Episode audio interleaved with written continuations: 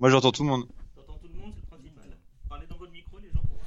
Ouais, allô, salut. Allô, allô. Non, Un, deux, toujours trois. rien. On t'entend pas, allô. euh, Pierre, Je mais t'entends peut-être pas. que tu nous entends. Euh, Moi je vous entends et euh, vous avez des voix magnifiques, mais vous entendez pas mes Simone, on va compliments. casser mes lunettes, je ne vous entends pas. Il vous entend, euh, vous avez des voix magnifiques. 30 secondes, Pierre. Est-ce que tu m'entends eh oh? C'est là tout le monde a dû la faire en début de podcast à chaque Même fois. pas, je crois que c'est une première. Vous vous rappelez Quand vous étiez enfant, Votre émission de télé préférée Vous vous amusez encore aux jeux vidéo, je parie j'ai passé l'âge de ces conneries. Je te propose un voyage dans le temps. là dans le temps, c'était un tube. Cela me rappelle un tas de souvenirs. Je suis trop vieux pour ces conneries, j'entends plus personne. Tous moments se perdront. Il n'y a qu'un moyen de le savoir. Toujours pas. D'accord, faisons comme ça. La seule conclusion que je peux en tirer est que Nous ne sommes pas trop vieux pour ces conneries. Nous ne sommes pas trop vieux pour ces conneries. comme tu penses. Moi j'ai pas entendu de Nous ne clic. sommes pas trop vieux pour ces conneries. Ouais, ouais. Bonjour à tous, bienvenue dans le 17ème numéro dont n'est pas trop pour ces conneries. J'espère que vous vous portez bien depuis la dernière fois qui date un peu. D'ailleurs, je vous prie d'excuser le léger ralentissement de diffusion des épisodes. On est plutôt proche des trois semaines d'écart que des deux habituels. La faute à une grosse charrette euh, perso et pro. Euh, ce rythme-là devrait perdurer encore un peu, mais pour des raisons orga- organisationnelles sur lesquelles je reviendrai en fin d'émission. J'ai un truc super cool à vous annoncer, mais ça, ce sera tout à l'heure. On est parti pour plus d'une heure de show. Ça va être un épisode un peu spécial puisqu'on ne va pas se contenter d'un sujet mais de plusieurs. On va parler d'un gros paquet de jeux vidéo tout simplement cultes, ceux de LucasArts. Et pour évoquer cette entreprise et par là même une formidable époque du jeu vidéo, je suis accompagné par des gens de qualité comme à chaque fois et je commence par saluer Emmanuel alias Herbefoll. Bonjour. Comment ça va depuis la dernière fois C'était Blade Runner, bah, c'était il y a Ah pas ouais. si longtemps que ça. Ah, c'est il y a pas longtemps, bah ça va bien. Euh, tu vas Ça va bientôt bien. me quitter Oui, je vais quitter la région, hein, je vais m'installer en province. Et c'est pour ça qu'on ne pourra pas faire le hommage collatéral sur Asimov tout de suite, mais ce n'est que partie remise. Euh, avec nous, il y a aussi David Julien, sois le bienvenu. Bonjour à tous. Comment ça va? Eh ben très bien, et très content d'être là. Mais écoute, c'est Restream Proc. Et qui, tu veux peut-être te présenter un petit peu, vu que Euh, t'es un, un nouveau à, ce, à cette Ouais, table. bien sûr. Euh, bah du coup, je suis un ancien euh, pigiste de Geek le magazine, voilà, toujours journaliste actuellement euh, pour euh, le média l'ADN. Et puis euh, voilà. Pour bon, lequel tu essaies de trouver des titres d'articles toujours plus fous. on, on, on essaye de faire des compétitions de, de titres putaclic effectivement, mais euh, mais on fait pas que ça. On fait quand même des, des sujets de fond. Très très très très intéressants, très passionnants sur le numérique et l'innovation. Mais euh, voilà, et donc, euh, mais euh, avant d'avoir été, euh, euh, enfin avant de, de commencer ce taf, bah forcément j'étais euh, chez Geek le Mag, donc euh, voilà LucasArts, tout ça, ça me parle bien, c'est mon enfance, euh, ma jeunesse, et du coup je suis très content de parler de ce sujet-là quoi. tu es là pour une bonne raison. Et tu as aussi lancé il y a peu un nouveau podcast. Effectivement, merci de me rappeler de faire ma propre promo. J'ai préparé cette émission. donc voilà, donc avec une avec la bande de, de, de potes de, de Geek le Mag justement, donc la plupart sont travaillent travaillent toujours là-bas. On a lancé Radiation au singulier, donc qui qu'on a intitulé le podcast de la C'est jamais facile à dire au micro. Et donc euh, le principe c'est euh, de partir d'une œuvre euh, de pop culture. Là, le premier épisode c'était sur j'ai déjà oublié. Non, c'est Westworld. Euh, et de ça nous permet d'avoir une porte d'entrée sur euh, voilà sur une thématique plus large. Donc là, c'était les robots, et, les intelligences artificielles et la manière dont c'est traité à travers la pop culture, mais aussi ce que la science en a fait pour de vrai. Voilà. Et tu fais ça avec Sylvain, Virgile et j'ai oublié le quatrième. Et, euh, et Jean-Pierre Abidal. Et qu'on on salue tout ce petit monde. Voilà. Il y a aussi Marc qui est avec nous, Monsieur Clonweb. Salut, Comment ça va? Ça va et toi? Bah très très bien. Euh, tu étais là pour le deuxième numéro de l'émission, c'était il y a presque un an. Ah, c'était il y et a longtemps, c'était les ouais. Chevaliers du Zodiac. Et, euh, et bah, comme euh, on le disait tout à l'heure en off, on s'était vu il y a pas très longtemps pour un hommage collatéral sur Georges Lucas. Absolument. Et c'était un très gros podcast de 6 heures. Et euh, je sais pas si tu te rappelles, mais c'était pendant cet enregistrement qu'on se disait qu'on ferait bien une émission sur LucasArts. Avec le, le, le quatrième luron qu'on a aujourd'hui avec nous en liaison satellite. Salut Pierre. Salut. Comment ça va? Bien et vous? Mais écoute pas mal, euh, la liaison se porte bien et je, comme euh, tu es un ami de longue date et de Marc et de moi et euh, de aussi de DJ, Mhm. bah, je vais te, je suis très content de t'avoir et je vais te demander de te présenter en quelques mots. Eh bien moi, je suis un actuel de Geek le Mag. Enfin maintenant c'est Geek Magazine et puis euh, un actuel aussi de l'écran fantastique. Et tu ponds des, des, des articles de qualité depuis X temps. Oui, depuis une petite douzaine d'années, quoi. Oui, tu es un vieux de la veille, ça y est. On peut dire ça. Oui. je me dois de remercier euh, chacun de vous euh, d'avoir accepté euh, mon invitation et de prévenir les auditeurs. au vu de la longue liste de jeux qu'on va dérouler, il n'est pas impossible qu'on coupe cette émission en deux. On va voir comment ça se passe. Le disclaimer étant fait, on va s'y mettre, mais avant ça, petite musique d'ambiance.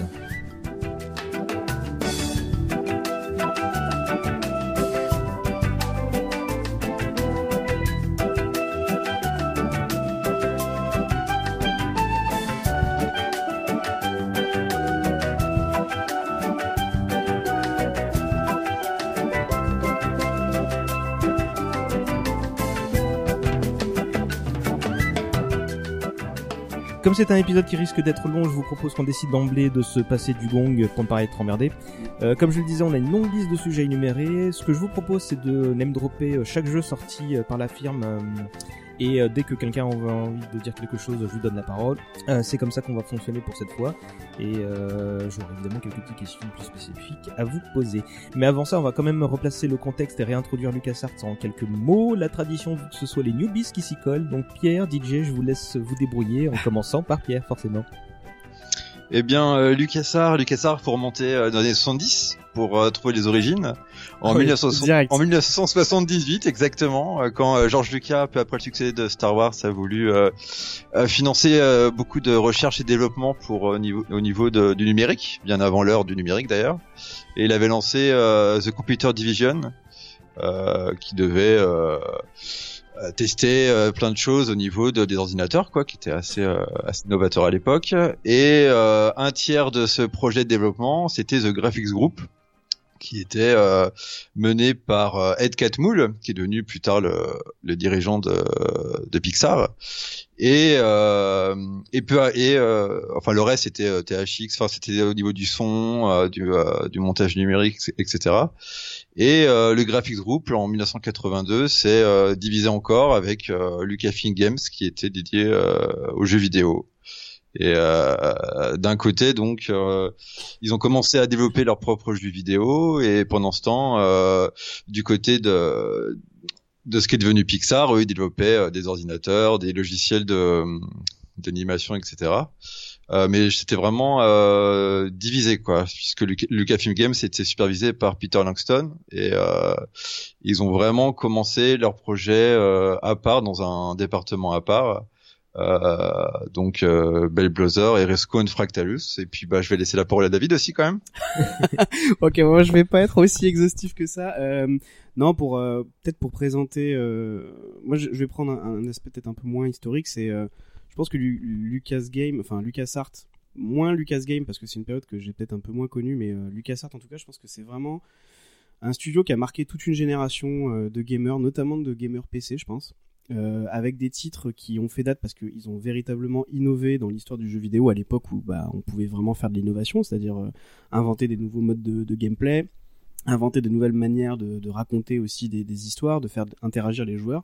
Euh, c'est euh, voilà, c'est le, le studio qui nous a donné, euh, bah, je vais pas, je vais pas vous apprendre quoi, Monkey Island, euh, les, la, la plupart des bons jeux Star Wars, euh, en tout cas au début. Et puis euh, On devrait s'arrêter avant que ça devienne mauvais. hein. ouais, il y a toute une période qui est un peu crasse quand même.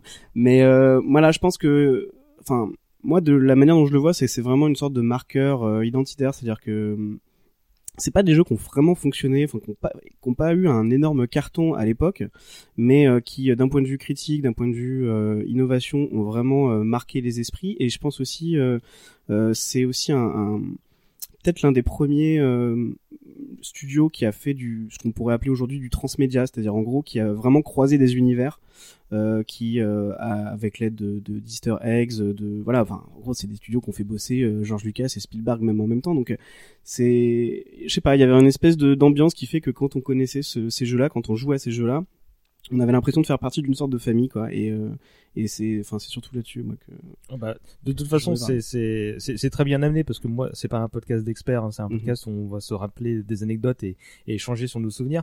Mais mais euh, merci pour pour euh, cette euh, manière d'introduire les choses qui est parfaite. Est-ce que vous voulez revenir dessus, à rajouter quelque chose les deux autres Ils font non de la tête. euh, Qu'est-ce qui fait la en, en deux mots bah, Je vous ai quand même vous interroger. Qu'est-ce qui fait la particularité du studio selon vous, Marc? Bah, y a- il- pour, pour moi, il y a deux choses. Il y a d'abord l'aspect Star Wars parce que c'était euh, proéminent et qu'ils ont fait de très bons jeux qui ont marqué les esprits. Et puis aussi, euh, ça, comme comme on le disait avant, ça correspond pas mal à une époque et à une génération qui ont euh, commencé à faire des, euh, qui ont qui ont dé- qui sont peut-être rentrés dans le jeu vidéo ou qui ont découvert un univers via euh, via le jeu vidéo. Moi, je me rappelle que typiquement, j'étais d'abord un joueur console et euh, c'est euh, Monkey Island qui m'a fait rentrer vers le jeu PC et ça m'a ça m'a vraiment ouvert des portes en fait. Manu Ah moi je, je pointerais surtout le point and click. hein. Il y a eu toute, une- toute une série de, de point and click réalisés par ce studio qui ont vraiment euh, amené un côté euh, décalé, autoréférentiel, euh, qui, euh, qui était vraiment une marque de fabrique. euh. V- Votre premier jeu, vous vous souvenez ce que c'est? Le premier jeu LucasArts, euh, Ouais. c'est euh, Star Wars sur NES, D'accord. Qui était euh, super dur et que j'ai ré- relancé il y a quelques semaines et que j'arrive toujours pas à passer Tatooine. Comme quoi. David? Euh, alors, euh, le premier jeu que j'ai découvert, c'était chez un copain, parce que c'est toujours comme ça que ça se passe. Hein, c'était un copain qui, qui avait tous les, les, les, les jeux avant moi et qui du coup me les prêtait après. Et je crois me souvenir que c'était euh, Indiana Jones et euh, la dernière croisade. Oui, d'accord. Manu? Euh, moi je pense que c'était une version CD de Day of the Tentacle, où donc il y avait de l'audio en plus dessus, et euh, c'était un des tout premiers jeux euh, que je faisais. J'avais fait un ou deux point and click avant, et c'était le premier où en plus j'avais le, le son en plus d'avoir les sous-titres. Moi, ça doit se jouer entre Indiana Jones et la dernière croisade ou le premier Monkey Island. Je n'ai pas vraiment de souvenir là-dedans. C'est un peu flou, mais c'est un des deux. ouais. Mm. Moi, c'était Fate of Atlantis. Je crois que c'était, euh, je venais de voir débarquer mon Pentium 75 et euh, je, je jouais à ça. Pour moi, c'était le quatrième épisode, hein, forcément. hein. C'était, c'était génial. Euh, avant, avant d'entrer- dans la, dans le listing des jeux, on peut peut-être présenter quelques figures importantes de la firme. Bon, il y a notamment trois, quatre noms incontournables à citer et on va peut-être commencer par Ron Gilbert qui veut la main. Bah, Ron Gilbert, c'est d'abord le, le papa de Monkey Island, si je dis pas de bêtises. Et à partir de là, euh, tout est dit, quoi. Parce que Monkey Island, c'était quand même le, le, le premier, en tout cas, moi, c'est vraiment un jeu hyper marquant pour moi. Et euh, je sais qu'il a, il a conduit euh, les suites et, euh, et qu'il a continué à travailler sur la franchise et sur d'autres. Mais moi, c'est vraiment Monkey Island qui, qui m'a marqué pour l'humour, le côté décalé, euh, pour des trucs absolument incroyables, des énigmes dont on, tout le monde se rappelle du concours de crachat et ce genre, ce genre de trucs, ou, ou même le, le, le, le, le concours de duel d'insultes, ce genre de, ce genre de détails. Donc le, le mec était très fort, quoi, et euh, ça, ça a vraiment, euh, ça a vraiment marqué une époque. Manu? Ah, je saurais pas te. Euh, Ah, pardon. si, euh, non. Enfin, non, non, mais non. je pensais que t'avais. Euh, Non. Non, je, je, je crois me souvenir que c'est lui qui a plus ou moins euh, changé la manière dont les jeux, euh, dont, dont les jeux d'aventure se faisaient à l'époque. Euh, si je dis pas de bêtises, Euh, c'est-à-dire qu'en gros, euh, il me semble que lui, il en avait ras-le-bol d'avoir des jeux qui se bloquaient, notamment si on faisait pas les énigmes dans le bon sens, si on ramassait pas le, le bon item au bon moment. Dans les vieux jeux d'aventure, on se retrouvait bloqué. Et il y avait aussi un problème, c'est que souvent les personnages pouvaient crever assez facilement. Et lui, je crois qu'il est arrivé avec le concept, enfin, il a fait un white paper carrément sur le sur le sujet, en disant voilà, si on veut garder vraiment des bons jeux d'aventure, il faut arrêter déjà de, de faire mourir les personnages. Ce que Euh, faisait Sierra en face. Sierra euh, effectivement euh, faisait ça, c'était un peu la, la, la firme euh, concurrente de l'é- de l'époque. Le nombre de fois où Gabriel Knight est mort chez moi. Ah, ouais, Gabriel Knight. Faudra qu'on fasse un truc aussi là-dessus. Mais, mais euh, voilà, donc euh, du coup, euh, je pense qu'il a, il a, il a pas mal changé le, le game là-dessus. C'est-à-dire, euh, il voulait pas que les personnages meurent, ou alors il fallait vraiment le chercher. Et, euh, et il me semble aussi qu'il avait euh, touché pas mal de trucs vraiment en termes de game design sur euh, la manière dont on devait euh, pointer les objets, euh, utiliser les verbes pour euh, pour faire des actions. Et euh, je pense qu'il a pas mal fluidifié la, la manière dont on joue. Quoi. Hmm. Tu veux rajouter un truc, Pierre? Euh, sur Ron Gilbert, bah, Ou tu peux enchaîner avec un autre si tu veux. euh, je crois que vous avez tout, vous avez tout dit sur Ron Gilbert. C'est juste dommage que c'est fini euh, sur un procès avec LucasArts. Quoi. Ah, je, savais pas. Bah après après Monkey Island 2, euh, il a créé sa propre société euh, pour- de- qui faisait des jeux pour enfants et euh, il a il a voulu il a continué avec le, le système Scum qui était le l'interface pour euh, enfin, le système qui permet de choisir des verbes etc et en fait LucasArts était pas content enfin le truc habituel quoi. Et euh, donc ce qui fait qu'ils ont pu collaborer après Monkey Island 2 mais euh, à part ça euh, non mais c'est son empreinte effectivement est restée sur toutes les années 90 quoi jusqu'à Grim Fandango Tu veux dire un mot sur les autres euh, lurons Bah. du studio, genre Tim Schafer ou Dave Grossman Bah, ouais, Tim Schafer des années 90, mais avant, il y a quand même toute la période Lucasfilm Games où il y a euh, David Fox qui, pour moi, est très important euh, dans ce qui est devenu LucasArts euh, dès le début, c'est-à-dire, euh, euh, il a, il, il a développé, euh, enfin, c'était le, le leader sur quatre des jeux des années 80, Rescue and Fractalus, le premier jeu, euh, enfin le premier jeu ex en 84, Labyrinthe en 86, qui était le- leur premier jeu d'aventure, mais qui avait pas encore le coup des verbes, etc.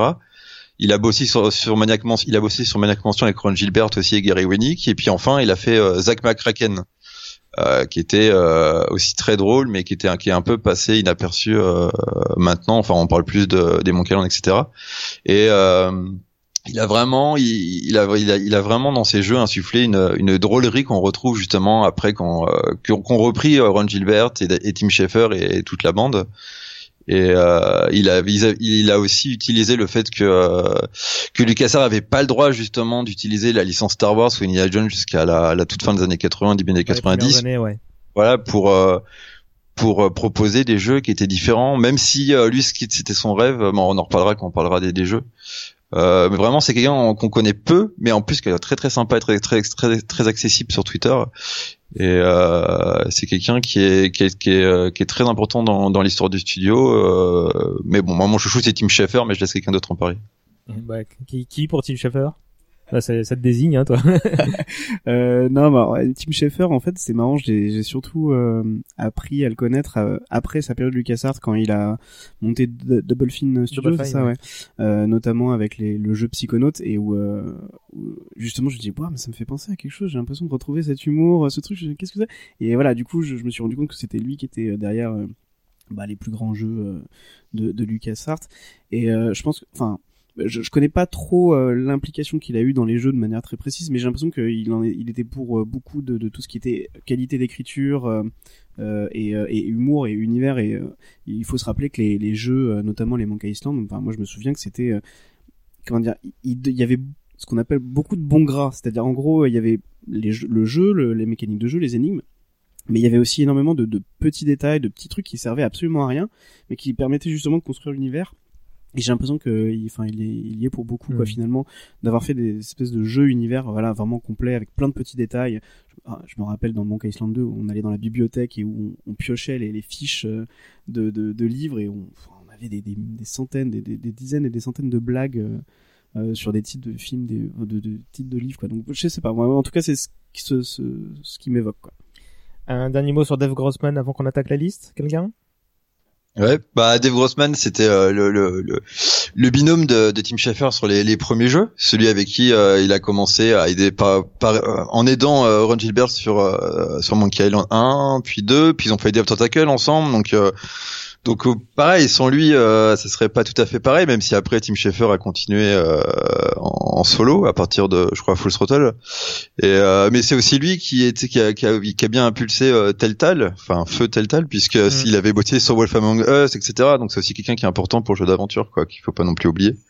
C'est encore des noms qui, qui continuent d'exercer aujourd'hui euh, via Double Fine, comme tu l'as dit, euh, David, mais euh, mais qui qui sont pour beaucoup sur la, la, résurgence du point and click moderne, que ce soit sur ou en dehors de Kickstarter.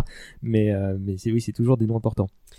Moi, j'avais juste un, petit nom en plus à rajouter éventuellement, qui est probablement aussi l'un des plus connus, c'est Steve Purcell, euh, qui, euh, qui était notamment derrière euh, Sam et Max. Mm. Et il me semble que lui, c'était beaucoup, euh, il s'occupait beaucoup de la partie graphique, même sur euh, sur d'autres jeux. euh, Et j'ai- pour cause, Sam et Max, c'était une BD qu'il avait fait Ouais. dans son coin avant. euh, C'est ça.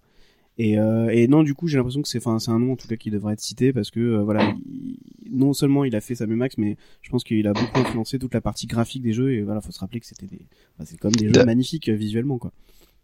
D'ailleurs, si je peux me permettre, euh, juste, je signaler qu'en France, il y a les éditions Onapratut, ah, ah, Onapratut qui ont édité un intégral des Sam Max, euh, puisqu'au début c'était ses comics à Steve Purcell, et ils ont édité là en France, euh, je l'ai chez moi et c'est vachement sympa, euh, l'humour complètement euh, complètement débridé qu'on retrouve un peu dans le jeu. Euh, mais là, c'est encore plus dingue, quoi. Franchement. Ah Bah tu, tu me l'apprends. Merci pour l'anecdote. Bon, on va. Oui, Manu? Alors moi tous ces gens-là je les connais pas. Euh, par contre je peux juste quand même citer les deux moi que noms que j'ai en tête quand euh, je pense euh, au, au LucasArts, c'est Michael Land et Clint Bajakian qui bossaient sur toutes les toutes les musiques et les Ah, les ambiances sonores. Donc justement Monkey Island, tous ces trucs là.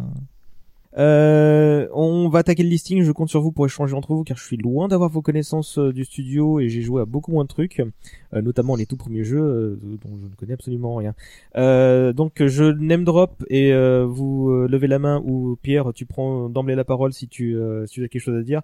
Je suis, je vous invite à ce que pour les premiers on fasse vite parce que je pense que la, la, la majorité de, de vos souvenirs datent de l'époque Monkey Island et tout ça, enfin à partir de Magic Mansion quoi. Euh, Ball Blazers en 84. Bah, Ball Blazer, euh, c'est euh, c'est impossible à jouer maintenant. Voilà. Là, je l'ai fait. j'ai- J'ai j'ai retrouvé un, un Atari, euh, je crois 5200 pour y jouer, mais euh, impossible quoi. Voilà. Ouais, c'était une espèce de football, football moderne quoi. C'était. Rocket League avant l'heure quoi, si tu veux, mais avec euh, non, c'était euh, c'était très sympa sur les pour l'époque vu les critiques, mais euh, j'ai préféré euh, l'autre là, Rescue and Fractalus. Bah enchaîne, je t'en prie. Bah, bah, Rescue and Fractalus, c'est le jeu qui a été fait parce qu'ils avaient pas le droit de faire euh, un jeu Star Wars. Ils avaient fait euh, des documents de game design pour faire un, une première adapta une première adaptation interne d'un jeu Star Wars et puis finalement euh, ils ont pas eu le droit. Et c'est un jeu. la licence. Ouais, il, lui, bah, euh, Georges Lucas, lui, il a eu la bonne idée de filer la licence à Bitmap Brothers, euh, non, à Parker Brothers, etc. pour, euh, C'était pas pour ça, Atari. la- pardon? Je dis peut-être une Il me semblait que c'était Atari aussi, oui. Oui, bah Atari, ils ont édité, ils ont édité Parker Brothers aussi, etc. Et euh, ils ont enchaîné. En fait, il y en a, il y en a eu 5-6 éditeurs différents sur les années 80. Mais même LucasArts, de toute façon, a été édité par Electronic Arts, Activision et autres dans les années, dans, jusqu'à Maniac Mansion. Et euh, euh, et euh, Rescue bon, il a vieilli, mais il y avait deux trucs notables. C'est déjà euh, tout le, le visuel en fractal qui a été euh, euh, programmé en une nuit par Lauren Carpenter, qui était euh, le mec qui avait fait l'effet Genesis dans Star Trek 2. Euh, quand la planète, quand la planète euh, Genesis là, elle est euh, terraformée d'un coup. Euh, je sais pas si vous vous rappelez du film Star Trek. euh, C'est l'un des premiers effets spéciaux euh, numériques. euh, Voilà, et bah en fait il avait, il avait réussi à, à reprogrammer un effet en fractal et tout euh, sur un, une console quoi de salon de l'époque, donc autant dire que c'était un, c'était très. Et du coup, ça donnait les, les premiers euh, environnements alé- aléatoires de- du jeu vidéo, quoi, si je me trompe pas. Euh, je sais pas si c'est ça que, enfin, euh, comment dire le, c'était euh, une espèce de 3D, mais euh, c'est vrai que je sais pas si c'était aléatoire ou pas, du- ou si c'était aléatoire ou pas, mais euh, c'était un effet noté Bon bah voilà. Et puis euh, non ce il y a un truc qui est sympa dans le jeu vraiment et c'est pour ça que je l'ai essayé euh, sur euh, sur un émulateur. C'est que en fait tu- le, le- le but du jeu ah oui Georges Lucas il voulait au début il voulait pas que ça non c'est le, le, le programmeur qui voulait pas il voulait que ce soit un jeu pacifique donc sans tir etc et euh, le but du jeu c'est de récupérer des gens sur une planète euh, en pleine bataille extraterrestre et en fait t'as un service de secours euh, les gens qui sont les pilotes qui sont écrasés tu vas les chercher dans ton petit vaisseau. Tu te poses et tu vois les mecs qui se ramènent dans ton vaisseau et puis hop tu redécolles tu vas en chercher un autre. Sauf qu'en fait ils avaient rajouté un truc sympa. C'était je crois que c'était sur une idée de Georges Lucas il me semble. Euh, c'était que des fois en fait et bah le mec qui était qui s'était écrasé c'était un extraterrestre. Et donc tu le savais pas et tout d'un coup euh, sur ton écran apparaissait un, gros monstre verdâtre qui euh, Qui avait qui, des euh, intentions un peu moins sympas. ah, et bah, qui te butait quoi, euh, un truc comme ça. Et euh, donc c'était, euh, ça, ça a flippé. Il y a des, on peut retrouver sur des forums des gens qui racontent euh, leurs souvenirs, des gens qui ont maintenant 50 ans, qui racontent leurs souvenirs d'enfance où ils disent putain j'ai trop flippé à cause de jeux, etc. Il y a eu une suite euh, directe ou indirect, je sais plus, c'était euh, Coronis Rift. Ça c'était ouais, c'était, euh, c'était le premier jeu de Noah Falston, il me semble. Tu, tu le dis. Euh, non mais qui était un, qui est lui aussi un grand du jeu vidéo puisque je crois qu'en ce moment maintenant il est, euh, il est chef chez euh, Microsoft ou Electronic Arts ou je sais pas quoi. Euh, c'était ouais, c'était aussi un jeu en en fractal, il me semble, comme The Eidolon aussi. Bah justement, j'allais y venir hein, parce que là, euh, Coronis Rift c'était 85, mais retour en 84 avec The Eidolon où là c'était une ambiance un peu plus fantasy, si je dis pas de bêtises. Ouais, c'est exact. C'était euh, plutôt fantasy. Euh, euh, et celui-là, j'ai pas eu l'occasion de le faire, mais euh, le son programmeur est très sympa. C'est tout ce que je peux dire. On sent le journaliste qui, qui replace euh, les sources de ses recherches.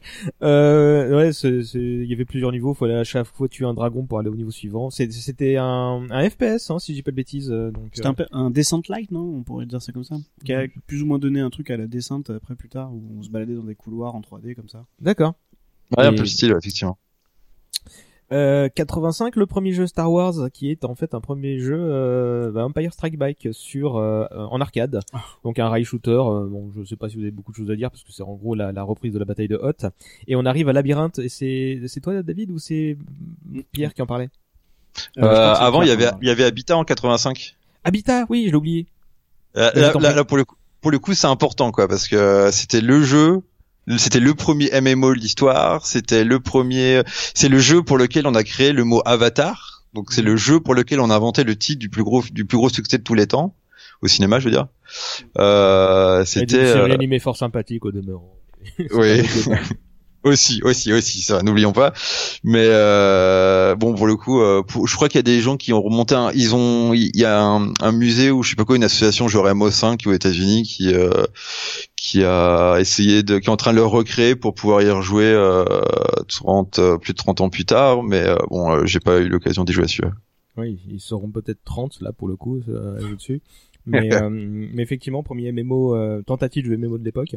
En 2D, il me semble d'ailleurs, où on pouvait changer de tête. Il y avait une histoire comme ça, non? Ouais. Et c'est. Habitat qui sert un peu de base graphique justement à Labyrinthe. Pierre? Non? Bah visiblement, ouais. Labyrinthe, quelqu'un? Non, Euh, non, non, c'est vrai que j'avoue, euh, je crois que le, le, le jeu c'était l'un des premiers euh, point and click de, de, de la, enfin de- du studio et de ce que moi j'en ai appris parce que j'y ai pas joué, euh, c'était, euh, c'est lui qui a un peu instauré les, les, deux types de gameplay qu'on avait, c'est-à-dire en gros, euh, euh, il faut se balader bah, dans un labyrinthe concrètement. Donc euh, éviter les monstres, euh, il fallait euh, euh, cliquer sur des trucs assez rapidement pour pas se faire rattraper par des monstres. Euh, les, niveaux étaient assez euh, tortueux et euh, les énigmes bah, avaient déjà les, problèmes de l'époque, donc euh, voilà, on crevait souvent. Euh, si on faisait pas les choses dans le bon ordre, eh ben ça posait problème. Et je pense que voilà, en gros, il, faisait pas forcément. Je sais pas s'il faisait mieux que les autres jeux à l'époque, mais euh, en tout cas, ça avait l'avantage de d'exploiter euh, la sympathique. Euh, je sais pas si on peut dire que c'est une licence, labyrinthe. Bah, c'est sympathique bah, film, qu'à partir la- du moment c'était une adaptation, euh, euh, c'était leur première adaptation. euh, C'était aussi le premier jeu d'aventure de la firme et le premier qu'ils ont créé euh, en arrivant au Skywalker Ranch euh, Mhm. en 86. Et pour la petite anecdote, moi j'ai euh, j'ai noté que Douglas Adams avait participé au brainstorm euh, du Mhm. jeu, donc euh, comme quoi. Euh, PHM Pegasus, j'ai rien dessus. Ah si, c'est une simulation de bataille euh, navale euh, à bord d'un truc. Ah oui, d'un, oui, oui, d'un bateau qui flotte euh, sur euh, sur l'eau, effectivement. Voilà. Oui, comme tous les bateaux. Qu'un qu'un- qu'un autre, non, bon, non passe. Et bien, si, c'est quand même, c'est quand même l'ancêtre, c'est quand même l'ancêtre de X-Wing en fait. Si euh, on retrace l'histoire des jeux euh, de simulation de, de, de Lucasfilm Games et LucasArts, c'est en fait, euh, c'est ça qui a, c'est cette série de jeux avec des bateaux qui ont inspiré euh, Laurence Hollande pour faire les les jeux de simulation à d'aviation de la Seconde Guerre mondiale, qui après a, a- a fait X-Wing. Donc euh, on, on lui doit quand même euh, quelque chose à ce jeu quoi. D'accord. Merci pour l'info. Et on enchaîne sur le premier gros morceau, Maniac Mansion. Donc le premier gros succès, euh, quelqu'un qui s'y colle ici ou on laisse Pierre faire? Ben moi j'y ai pas joué à l'époque, du coup je suis un peu un, peu coincé. Je me rappelle de très très bien d'avoir vu de- de- d'avoir vu des screenshots dans un magazine quelconque, genre jeunesse, genre euh, journal de Mickey du moment, euh, rubrique jeux vidéo, mais ça ça va pas beaucoup plus loin. Ça m'avait euh, perturbé à l'époque de se dire tiens qu'est-ce que c'est que ça? C'était sorti sur NES, hein, si je dis pas de bêtises. Pierre, toi qui sais tout. Et bah, figure-toi que je l'ai fait justement sur NES la première fois. euh, et c'est pas, d'ailleurs, c'est pas tout à fait la même version. Il y avait une polémique et tout parce qu'ils avaient censuré parce que c'était Nintendo. Euh, il y avait euh, pas mal de changements. Mais moi, c'était mon, mon premier jeu d'aventure était sur NES à- au pad, quoi. C'était euh, pratique. Tu peux peut-être pitcher l'histoire en deux mots, Pierre?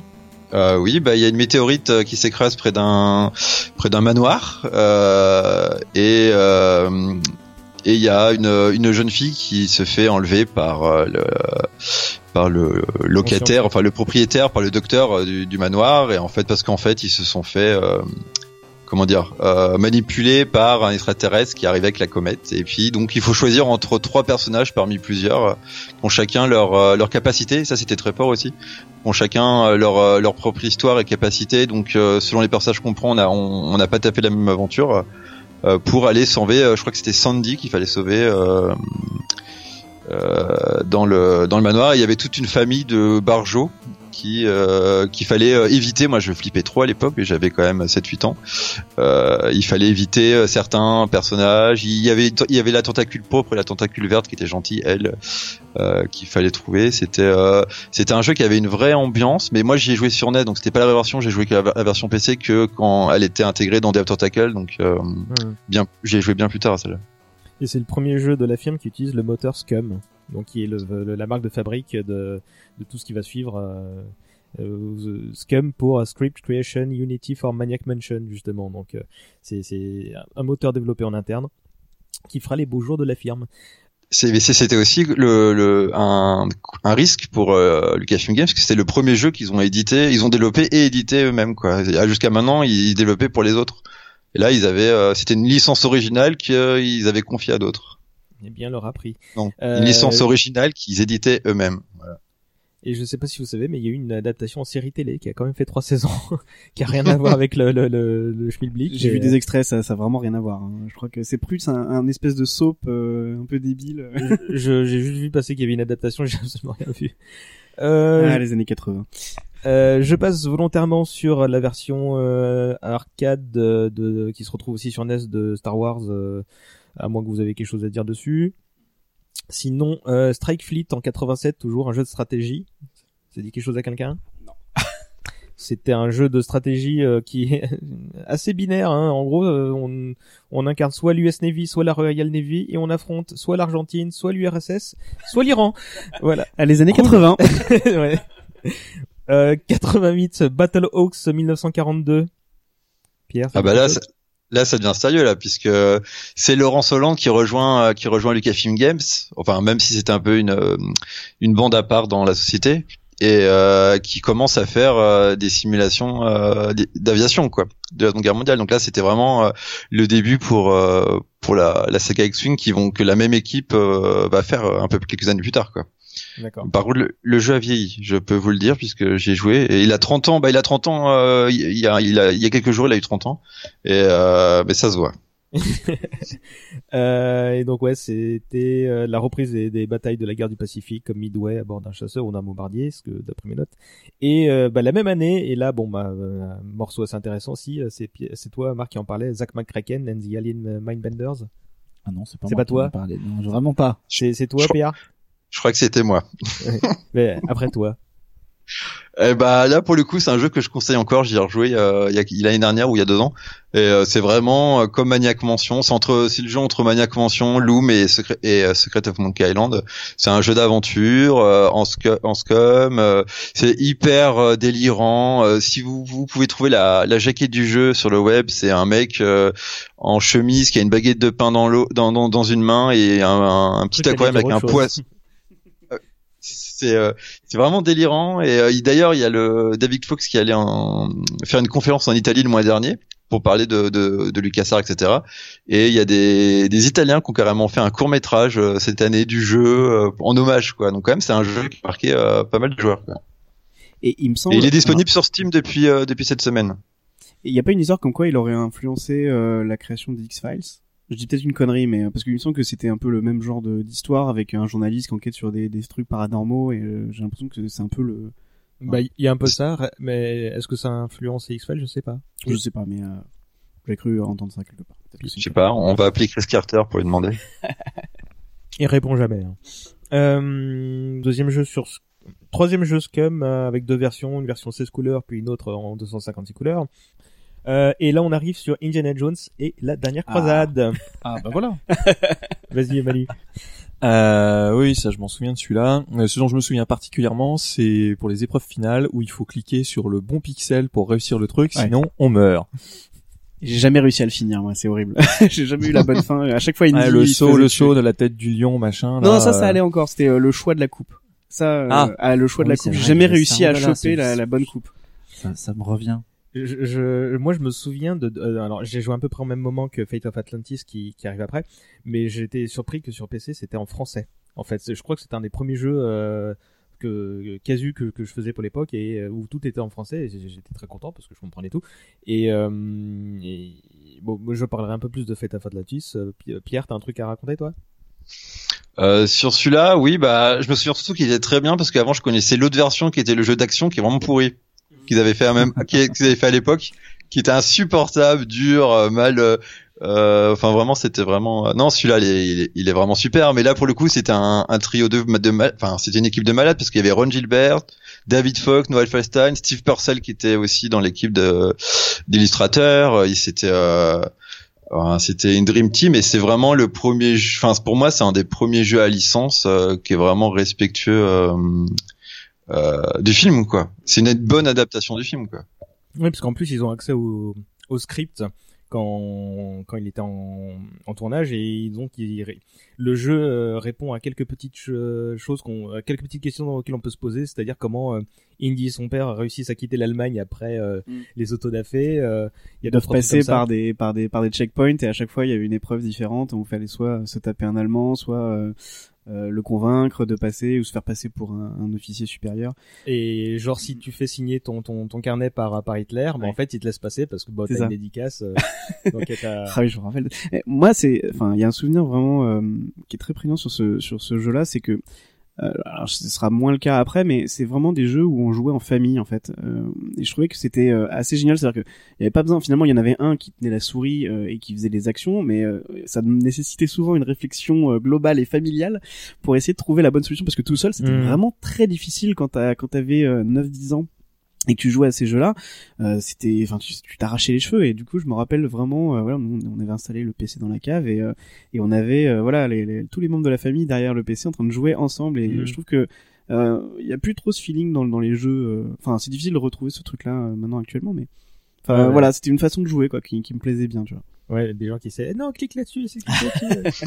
En, en matière d'anecdotes perso aussi, moi je me rappelle d'un truc, c'est que euh, il y avait une ou deux énigmes, notamment une à Venise qui était basée sur euh, sur la couleur. Or à l'époque, euh, mes parents avaient acheté un PC portable et euh, dans les années 90, les écrans couleurs sur les PC portables c'était cher. et moi j'y ai- j'y ai joué en niveau de gris. J'y ai joué en noir et blanc en fait. Et euh, ça c'est revenu aussi, ça revient aussi sur euh, Monkey Island où parfois il y a des petites choses où il faut cliquer sur, comme on le disait, sur un pixel précis. Mais euh, sur les en, en niveau de gris, tu vois pas en fait parce que la couleur est uniformisée. Il y a pas il y a pas cette nuance là.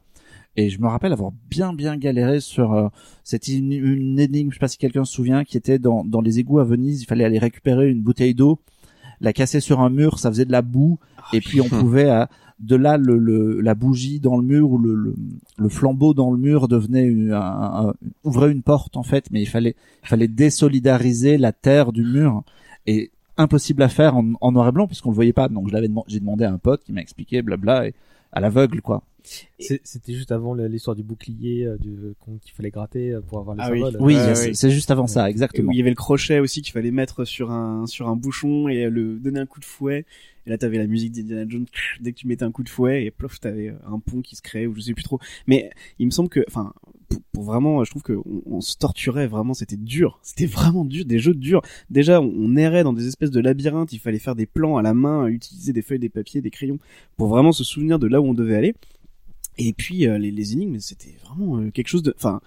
Voilà, je pense qu'aujourd'hui, tu pourrais plus faire des jeux avec des énigmes aussi compliquées. C'est, c'est, c'est plus possible. C'est, c'est trop frustrant. Mm. Puis moi, je me souviens qu'à l'époque, enfin là c'est rétrospectif, mais euh, le fait que cette difficulté-là, euh, est- ce type de jeu était parfait pour des adaptations parce que là pour le coup t'avais totalement eu euh, bah, l'occasion de voir le film avant, mais tu t'en foutais parce que c'est ce que t'avais envie de de, de, de réussir, bah, c'est justement les énigmes qui sont pas celles du film qui, qui apportent une surcouche de, de, de scénario et c'était vraiment là la, la plus-value du jeu. Et je crois que, euh, alors, euh, j'avais cru comprendre que euh, euh, Lucas avait demandé à, justement euh, à ce que les, les, les énigmes soient particulièrement retorses et que les, les labyrinthes soient aussi très difficiles, parce qu'il avait mis en place la, la fameuse hotline de Lucas Sart. Et euh, ça permettait de rapporter des, du flou, quoi, parce que les joueurs perdus appelaient la hotline pour demander des conseils et du coup c'était payant. On reconnaît bien là le businessman. Euh, Il y, a, il y a aussi un truc intéressant dans ce jeu-là, c'était bah, le, le, le livret de jeu bah, qui reproduisait le journal de d'Henry euh, d'Henry Jones et qui, dans lequel on trouvait, alors je sais plus comment ça se faisait, mais le, le code de déverrouillage du jeu, euh, c'était là-dessus qu'on le trouvait quoi pour pour pouvoir jouer. Ouais, c'était c'était aussi, euh, alors je sais pas si on peut dire ça dans un podcast public, mais c'était aussi les débuts des, des premiers jeux qu'on piratait, puisque moi je me rappelle très bien que ce jeu m'a été filé par un pote parce qu'on pouvait les copier en fait à loisir, sauf qu'il fallait ce carnet et que euh, bon, du coup on passait par euh, une photocopieuse et on allait photographier page par page les, euh, ce code qu'il fallait déverrouiller. Et plus tard dans, dans Monkey Island, il y avait le même délire avec une roue en carton où il fallait assembler des visages pour refaire une, fi- une figure et ensuite la, la, la reproduire à l'écran. Et j'ai toujours une version bootleg de cette roue basée sur des photocopies et un bricolage maison est, elle, qui, est est juste- chez moi dans un carton. Elle est Bien. juste devant moi là. elle, est, elle est juste devant. Mais une Il y version a- bootleg aussi Euh, non non, j'ai la- bah, moi j'ai toujours gardé mes jeux d'époque, donc euh, j'ai encore tous les guides et tout, tout, les- tout ce qui était dans les boîtes quoi. Donc j'ai Ah, le tu les, la petite roue là. Tu peux garder ça très précieusement, à mon avis, ça va. Ah bah oui, mais enfin, quand je dis que je l'ai gardé, c'est surtout que je suis allé dans le dans le garage de ma grand-mère et là, je fais oh miracle et puis il y avait tout là.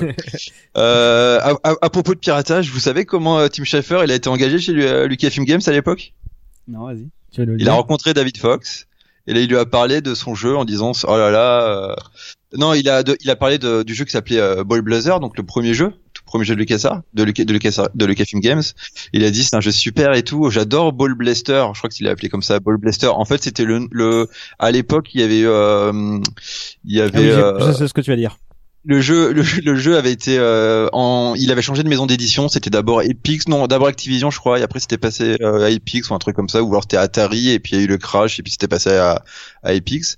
Et entre temps il y a quelqu'un qui avait mis euh, sur euh, les réseaux de l'époque euh, qui avait mis euh, une vers des versions piratées de- des deux premiers jeux Rescue Fractalus et Blue Blazer sauf que ça s'appelait euh, c'était une, une ancienne version du jeu là, qui avait un autre nom qui je crois que c'était Ball Blaster.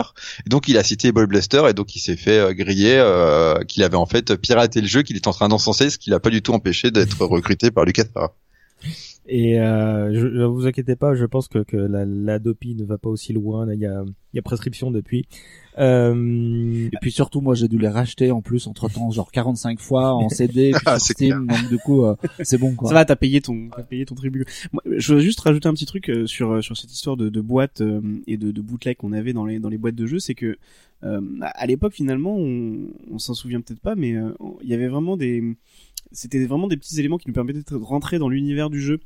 Mais moi, je me souviens surtout, euh, bon, pour un jeu dont on va parler, qui c'était pour euh, Dark Force, où on avait euh, un rapport d'un- d'un- d'une personne de- du jeu qui racontait l'histoire du personnage, euh, les différentes armes et tout. Et en fait, euh, bah, je trouvais que ça rajoutait vraiment quelque chose. tu vois, on pouvait vraiment rentrer dans l'univers. bah, de- L'immersion, elle commençait avant même Ouais, que tu lances le jeu, quoi. C'est ça. clair. Ah, Et, ça euh, manque voilà. ça.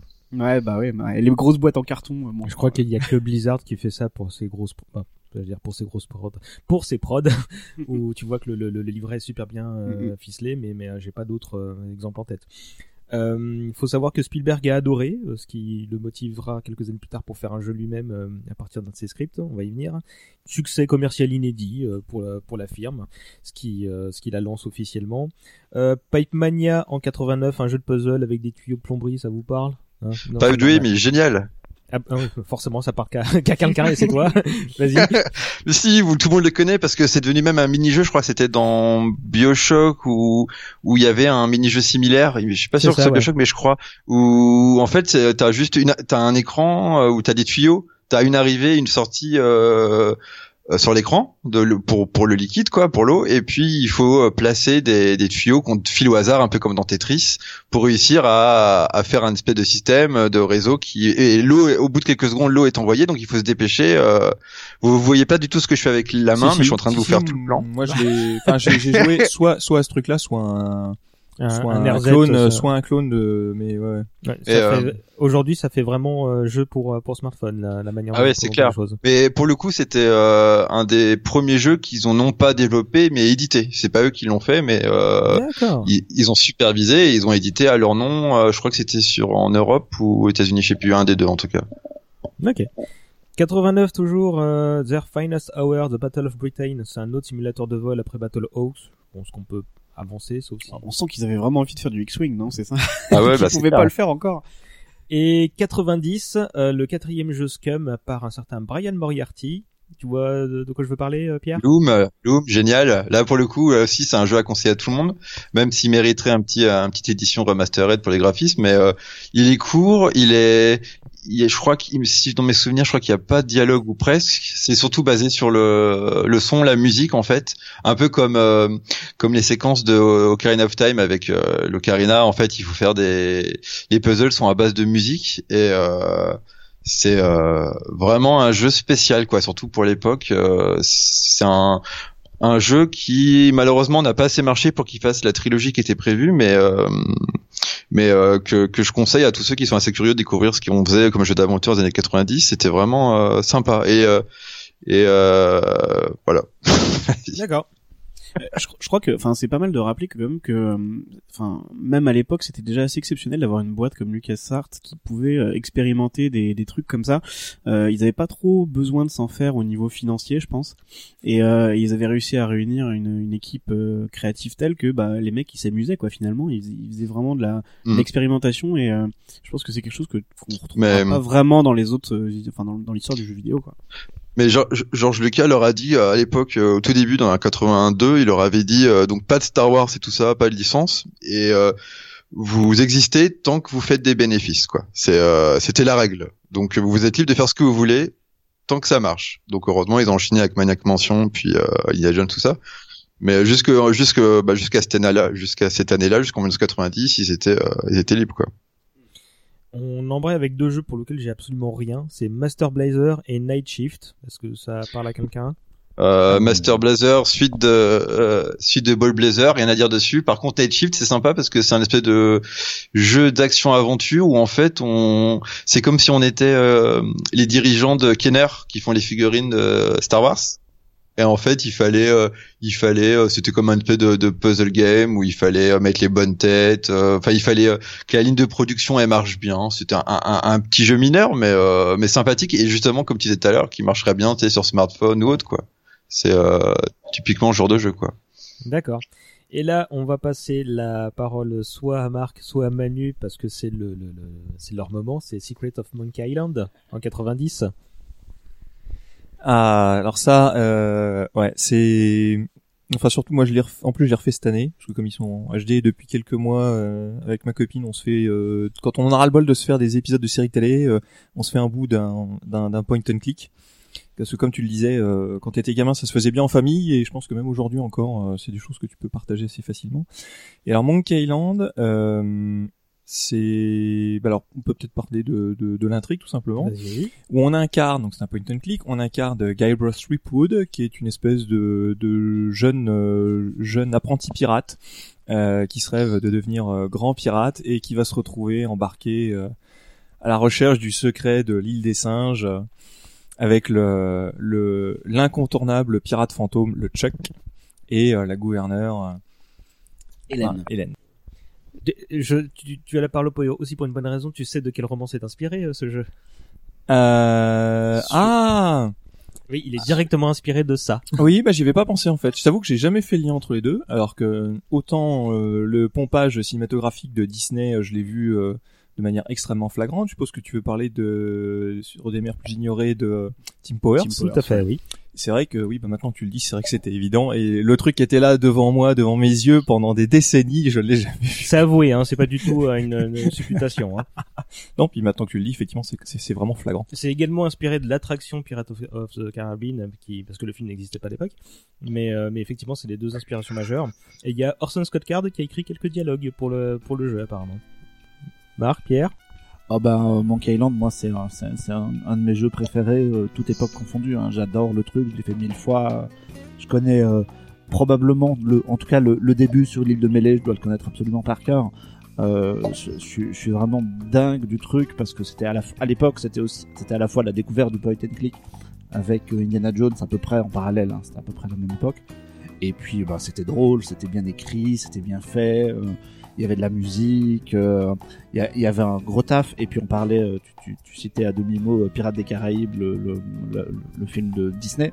Mais il y a un autre, il y a un, il y a un autre film de pirates qui a qui a été complètement pompé sur Monkey Island, c'est L'île aux pirates de René Harlin. Ah, c'est quand clair. On regarde, quand on regarde le pitch, c'est Monkey Island en version sérieuse, quoi, à peu près. Donc, c'est un, peu dans le même esprit. Donc pour moi, c'est vraiment un tournant dans, l'histoire du jeu vidéo, ce truc-là.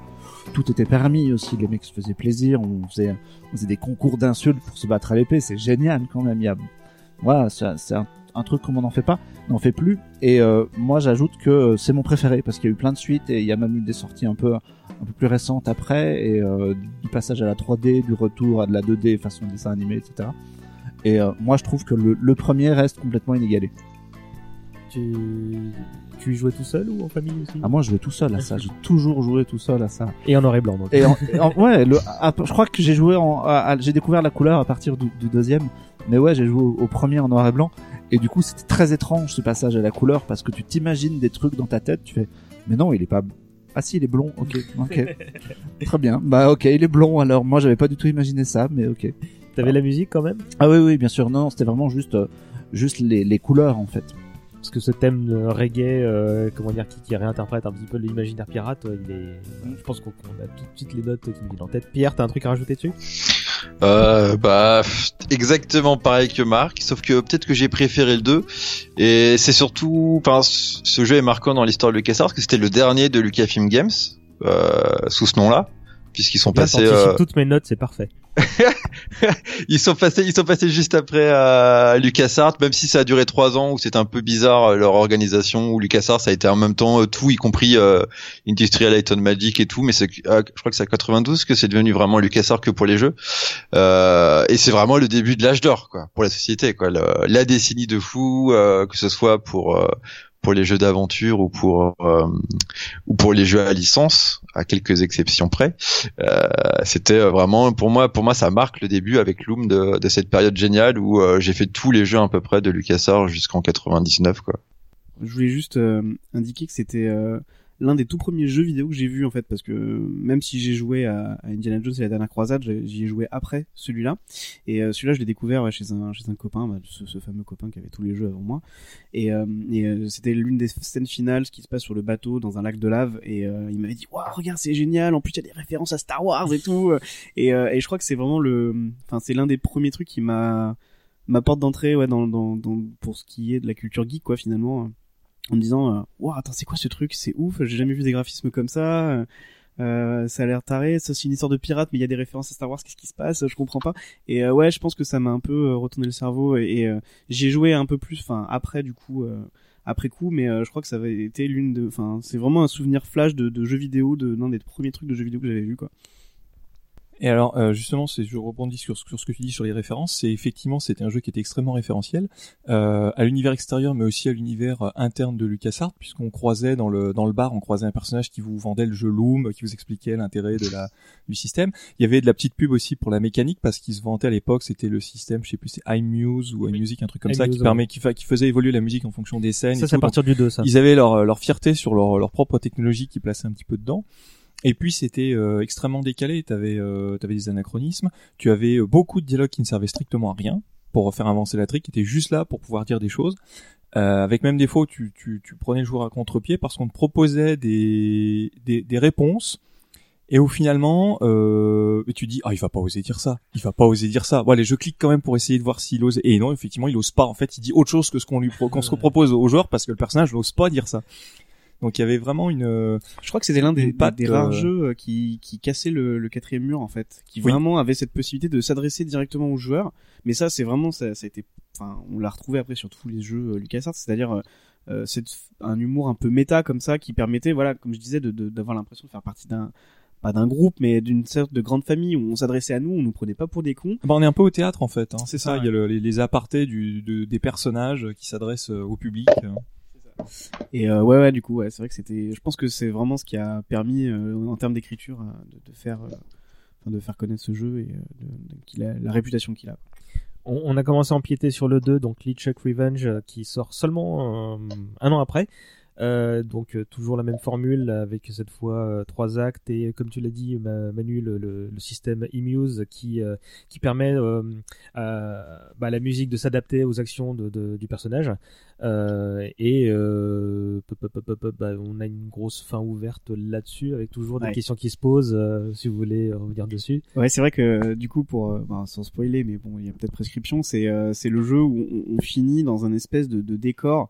On a l'impression d'être passé vraiment de l'autre côté du miroir. C'est-à-dire euh, pendant tout le, le premier jeu et le deuxième jeu, on a l'impression, mis à part quelques anachronismes, de qu'on qu'on qu'on est dans un univers de pirates. Et là, on se retrouve dans des couloirs bizarres, euh, euh, des trucs en béton. Euh, le, la fin est très euh, très très étrange avec euh, le Chuck qui révèle qu'il est notre frère. Nos parents, on retrouve nos parents qui D'ailleurs, il y a une, entre parenthèses, la, fameuse scène, et même, même au milieu du, du jeu, euh, il y a la fameuse scène où les, les squelettes de nos parents euh, viennent nous parler et chantent, euh, Oui. chantent pour nous donner une, une réponse à une énigme qui sera plus tard. Et j'ai trouvé que c'est, enfin, cette scène-là m'avait totalement retourné le cerveau, quoi. Tout devient rouge, la musique, elle, elle est restée dans ma tête. Et ouais, effectivement, c'est vrai que c'est un, je pense que c'est, c'est vraiment le truc où on se demandait, mais qu'est-ce qui se passe Qu'est-ce que le jeu essaie de me dire?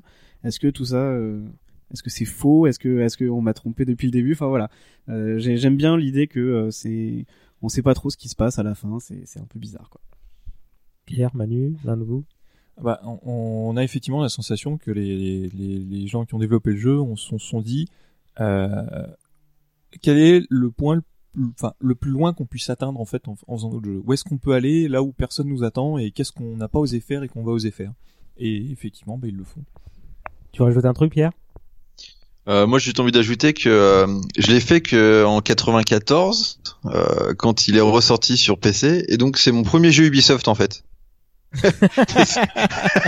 ah là, je vous ai eu, hein, parce que euh, parce qu'à l'époque, c'était les jeux LucasArts étaient euh, distribués en France par Ubisoft. Donc en fait, c'était mon premier jeu Ubisoft. Enfin, il y avait marqué Ubisoft dessus, mais non, mais sinon, c'est un super jeu. C'est mon préféré des quatre. Euh, non des 4, des 5 même Actels et euh... ah et si je vais en profiter quand même pour dire je sais pas trop ce que je peux dire exactement mais qu'il y a un bouquin qui va sortir sur les Monkey Island un bouquin français dans une, une maison d'édition bien connue et qui devrait être super sympa. Il devrait sortir dans un an je crois. C'est toi l'auteur? Ah non non non non c'est pas moi Parce que on non, le sinon je pourrais en dire un- plus mais là, je D'accord. pourrais en dire plus sinon mais là non je sais pas ce que je peux dire mais je, il y en a un qui est en cours d'écriture et ça s'annonce très très sympa et très intéressant parce que justement euh, interview de toute l'équipe etc donc euh, ça doit être euh, ça risque d'être très sympa Cool. Euh, Marc, toi tu disais que c'était le premier ton préféré, ton avis sur le 2 euh...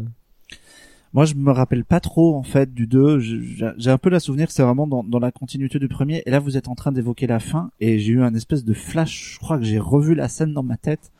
Et euh, je vais je vais pas en dire grand chose, si ce n'est que je vais essayer de voir s'il est dispo sur Steam ou un truc comme ça, parce que j'ai vraiment envie de. Il est en, il est en HD. hein. Moi, je l'ai refait sur Google Games euh, cette année. Ouais, En fait, je l'ai fait tout court cette année parce que je n'avais jamais fait le 2. J'avais Ah fait ouais. le 1 et le 3. Ayant refait le 1 en, en HD cette cette année, bah, j'ai fait, allez, hop, on enchaîne avec le 2.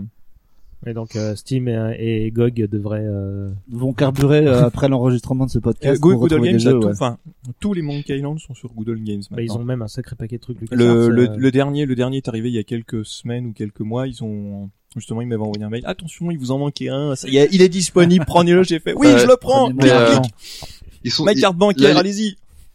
Il y a y a un, dé- y a un décalage en fait comme euh, Good Old Games ils ont un contrat et tout avec Disney et, euh, mais là ils viennent d'arriver sur euh, il y a un décalage de plusieurs mois à chaque fois et là euh, les derniers jeux arrivés sur euh, sur GOG sont viennent d'arriver sur Steam cette semaine là il y a, y a deux jours. Donc euh, ils sont aussi dispo par là même si c'est très bien aussi de, de prendre sur GOG. Euh, par contre à propos de la version de la version HD elle est très sympa mais j'ai jamais réussi à accrocher au, au Design de Gabe euh, Stripwood J'étais pas le premier à le dire. J'ai beaucoup de gens dans mon entourage qui, qui avaient le même problème. Euh, Pas moi. 91 euh, Secret Weapons of the Luftwaffe, troisième jeu de dogfight après euh, Battlehawks et Finest Hour. Je vous propose d'avancer euh, directement vers Fate of Atlantis parce que bon ça aussi c'est un gros morceau. ça. Ah, Manu, Marc, le... ah bah c'est c'est le c'est le quatrième épisode d'Indiana Jones. Il y en a jamais eu d'autres. hein. mais le, le, le mais le premier chronologiquement je pense qu'il se passe en non il se passe en 39 celui-là. Euh, c'est une bonne question. Je crois qu'il se passe en 39. plus. Et euh, bah vas-y présente le pitch.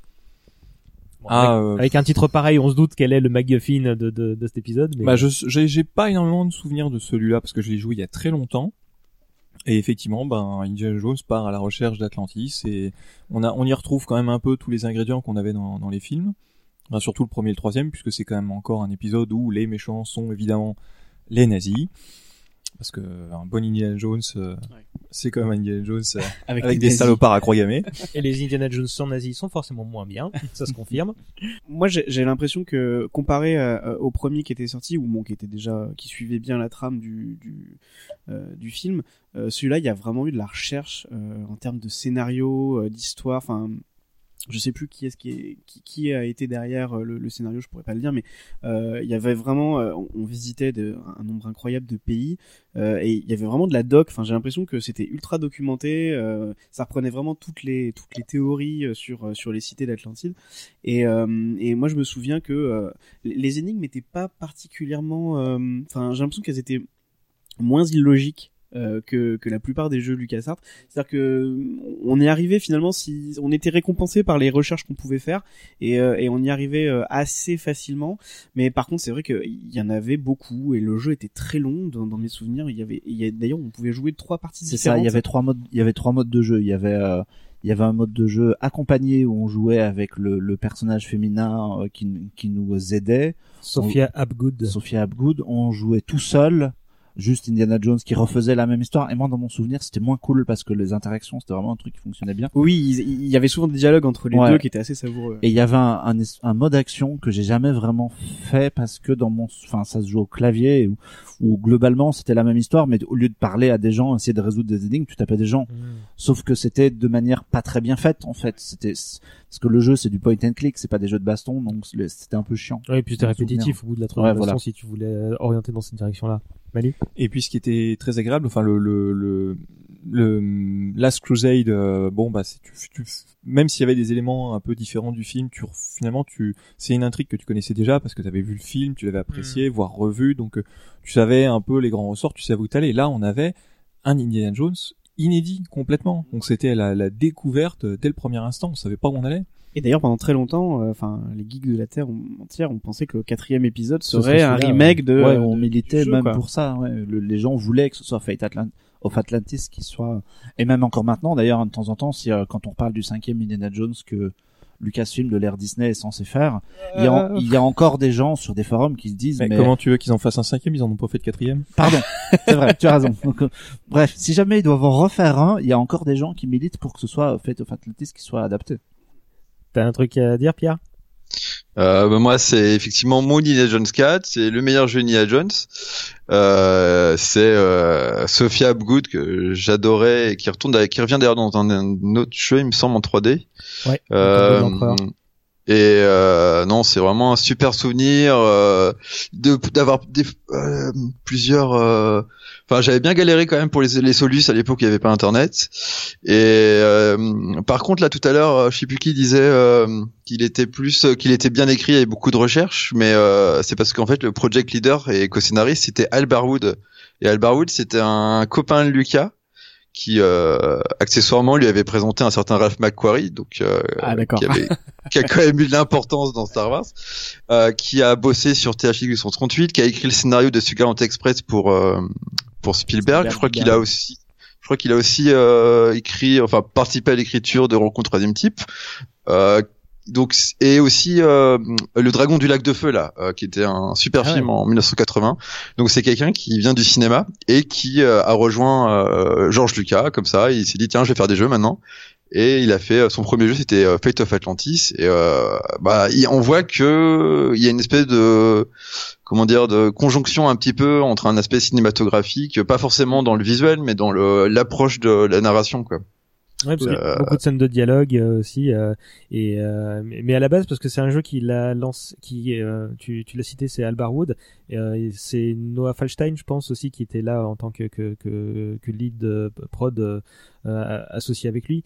Et je crois que le- leur projet de départ, c'était de faire le le, le film que Chris Columbus avait scénarisé, qui n'est pas devenu Indiana Jones 3 puisqu'ils sont partis dans une autre direction, mais il me semble que c'était ça leur leur base avant de de se diriger vers complètement autre chose et euh, vers donc cette histoire de, de statuette en Aurichel que- et tout ça. Et, euh, vous vous souvenez de la fin, vous? Non, j'y ai joué il y a une dizaine d'années. Moi, je sais pas. Moi, je l'ai, recommencé il y a quelques mais- semaines, mais je suis pas allé très loin, donc. euh. Pierre? S- il y avait pas plusieurs fins ou un truc comme ça. C'est pareil, ça fait longtemps, mais oui non, en fait, il y en a, bah, à la fin, il y a de l'Atlantide qui coule une bonne fois pour toutes. hein, Et euh, en fait, selon, il y a un moment euh, précis, j'ai fait des recherches euh, là-dessus. Euh, moi, Sophia Atgood euh, se, se retrouvait possédée par un, par une entité euh, donc Atlante. Et donc en fait c'est elle qui qui faisait qui a fait couler tout, tout le truc et donc Indy se- s'enfuit dans une scène où évidemment tout, s'écroule et, il doit être le le, le enfin il doit euh, l'écran de fin c'est il est euh, sur une euh, sur une berge et il voit la- l'Atlantide s'effondrer et bah il dit euh, merde Sophia euh, c'est trop con quoi un truc du genre et euh, j'avais trouvé cette fin super dramatique et en fait c'est parce que euh, cette fin là elle intervient si tu ne sauvegardes pas un peu plus tôt dans le jeu quand justement Sophia se fait posséder euh, si tu euh, comme c'est un jeu où on attend de toi de sauvegarder très régulièrement en fait euh, du coup euh, le, le, le- le petit gimmick c'est bah ouais t'as pas sauvegardé donc en fait t'as pas fait un truc t'as pas fait une coupure et en gros bah le, le, le démon il est resté en elle tout le long euh, Ah la vache. et sinon la vraie fin bah elle est euh, tous les deux s'en s'en s'en vont sains et saufs quoi donc je pense que je suis un des seuls à avoir Ah ouais, là ça me dirait pas, pas sauvegardé à ce moment là Ça Ah oui, fait parce trop que longtemps. euh, ouais, mais c'est pareil. Moi, je suis du genre à sauvegarder toutes les 15 secondes si je peux. Alors, euh, pa, pa, pa, pa, pa, donc Atlantis c'est bon après là j'ai deux Oui. c'est Star Wars. bah euh, voilà oui bah moi attends moi j'ai deux trucs là on y vient, on y vient. LucasArts Classic euh, Adventures, une compilation, et Star ouais, Wars The Empire Strike Back sur euh, Game Boy et NES, bah, la suite du jeu dont tu parlais tout à l'heure. Et on arrive à Super Star Wars, je suppose que c'est ça dont tu voulais parler. Bah d'abord le Star Wars euh, tout court d'ailleurs. Euh, celui qui est sorti sur NES parce Ah que oui, mais ça c'est beaucoup plus tôt ça alors. Bah c'est en 91. Ah bon, bah, C'est juste pas. avant. C'est euh, ils l'ont sorti six mois avant Fate of Atlantis celui-là et c'est le premier jeu. C'est le premier jeu Star Wars où une partie de l'équipe a bossé dessus puisque euh, il a été co-développé avec euh, une société, euh, je crois australienne ou je sais pas quoi, mais ils ont quand même travaillé dessus. Donc c'est on peut c'est le premier jeu euh, LucasArts euh, qui est une adaptation de, de Star Wars. Et euh, comme je disais tout à l'heure qui était super dur. Mais euh, il était- et il y avait euh, je sais pas si vous vous rappelez il y avait plusieurs euh, gameplays différents. Il y avait un, un jeu de plateforme il y avait un un jeu de tir en vue euh, subjective. Il y avait un, on pouvait conduire le land speeder vue de dessus. C'était euh, trop galère. C'est pas la version Super NES ça? Alors ça c'est la version NES, ça c'est la version NES. Euh, mais c'est parce que ça, là où c'est intéressant, c'est qu'une partie de- des gens qui ont bossé dessus ont bossé sur beaucoup des jeux de Star Wars après, genre, genre Shadow of Empire, Dark Forces, etc. C'est ils ont commencé sur Star Wars quoi. Euh, Super Star Wars, euh, c'est le même. euh, c'est pareil, c'est euh, un co-développement quoi. Comme ils étaient pas très console au début, ils, au début ils co-développaient les jeux console avec euh, d'autres sociétés. Et euh, mais Super Star Wars, alors, moi pour le coup, c'est un jeu super important puisque je pense pas que j'aurais fini sur un, un certain SWU à une époque euh, sans ce jeu perso qui euh, qui j'avais fait en conjonction euh, avec un avec euh, le même jour où j'avais fait Star Tour à Disneyland et qui m'a fait devenir fan de Star Wars quoi. Donc, Ouais, euh, donc là, le combo en un seul jeu, en, en 24 heures, ça, ça, c'est ouais, c'est c'est ça qui m'a fait transformer entre ouais j'aime bien ces films en oh là là j'ai envie de savoir comment s'appelle la planète euh, qu'on voit pendant une seconde tu vois. et euh, non et Super Star Wars c'est un jeu euh, vachement sympa. Il est, il est ressorti sur euh, sur Wii, je l'ai refait sur Wii il y a quelques années et euh, il est euh, il est plutôt sympa dans son, dans son genre de jeu de plateforme même si je préfère sa suite euh, Super Empire Strike Back. Moi, je préfère le retour du Jedi parce que c'était un peu plus Ah, justifié. Mais euh, surtout c'est hyper respectueux de l'univers quoi. T'as des monstres, euh, tu- t'as des ouais, ouais. qui t'attaquent tout le temps et tout. pour, le coup, moi, je, je sais que c'est un des premiers jeux que j'ai émulé quand, quand j'ai eu un ordinateur qui permettait de, de, de, de, de rattraper tous les jeux Super NES que j'avais pas pu faire. Euh, J'étais très content de, de ça. J'ai dû les faire d'a- d'affilée les uns après les autres. Euh, alors moi j'ai un truc qui s'appelle, euh, si je me fie toujours à la liste de Wikipédia, c'est The Young Indiana Jones Chronicles. Ça vous, vous Ouais. connaissez pas Il y a eu un jeu sur NES. Si, j'ai joué. J'y ai joué cet été, c'est c'est horrible. N'y touchez pas. D'accord. Bah, J'ai- voilà. J'ai euh, une minute, une minute, j'ai fait laisse tomber. Mais c'est bien, on peut passer à la suite. On passe à 1993 avec la suite de Maniac Mansion, Day of the Tentacle. Ah. Alors, effectivement, ça prend la suite de Maniac Mansion, mais si on n'a pas fait Maniac Mansion, ce qui était mon cas à l'époque et ce qui devait être le cas de, pas mal de joueurs depuis, euh, bon, c'est pas bien grave. Euh, le pitch étant assez simple, euh, bien que pas forcément compréhensible. On a deux tentacules, dont une qui, sous l'effet de la pollution, se voit pousser des petits bras et décide qu'il va devenir maître du monde. Et pour empêcher ça, euh, le, de professeur fou qui était dans, dans Maniac Mansion va essayer d'expédier trois personnages euh, quelques heures euh, dans le passé pour euh, empêcher la tentacule de boire l'eau polluée. Sauf que le diamant qu'il a utilisé était pas un diamant naturel. La machine part en cacahuète en cours de route. Et les trois personnages se retrouvent euh, séparés euh, dans le temps. L'un atterrit 200 ans dans le passé, un reste coincé dans le présent, et le troisième se retrouve projeté dans l'avenir où les tentacules dominent le monde. Et en fait, bah, ça va être un point and click où on interprète les trois personnages à la fois, et on peut se changer de personnage, euh, alors au début pas facilement, mais après plus ou moins à volonté.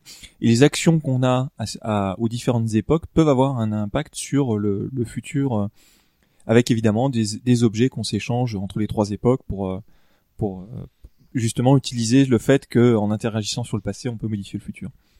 Pierre? Bah, personnellement, je trouve que rajouter dans la, constitu- dans la constitution américaine euh, l'obligation d'avoir un aspirateur dans sa cave pour euh, pouvoir dans le futur euh, récupérer un hamster, je trouve l'idée géniale quoi. Et euh, tout le côté voyage dans le temps, surtout pour tous ceux qui ont aimé Retour le futur, avec des toilettes atemporelles, c'est un super jeu court, bien, ben, il n'y a pas de temps mort. C'est euh, pour moi c'est un des meilleurs souvenirs et c'est vrai le premier c'est vraiment le jeu moi qui m'a qui m'a mis sur le PC qui m'a fait un peu abandonner la Super Nintendo etc. Euh, c'est euh, et puis là on a vraiment la Dream Team euh, de LucasArts avec David, Grossman, euh, Tim Schafer, on a Peter Chan aux illustrations qui avait commencé sur mon Island 2 mais qui a fait ensuite Full Throttle et tout c'est lui euh, c'est à lui qu'on doit tout le, ce style euh, ce style un peu cartoon de LucasArts de l'époque. Euh, moi perso euh, c'est un, un de mes jeux préférés de tous les temps tout court quoi dans mon top 10 perso quoi. Eh bien, carrément. Euh, tu disais, il y avait... Euh... Manu Bah, je trouve que le rapport que la Verne a au hamster, pour l'avoir refait justement très récemment, est assez inquiétant quand même. hein. Cette fille, euh, cette fille a quelque chose. Hein. Ouais, c'est clair.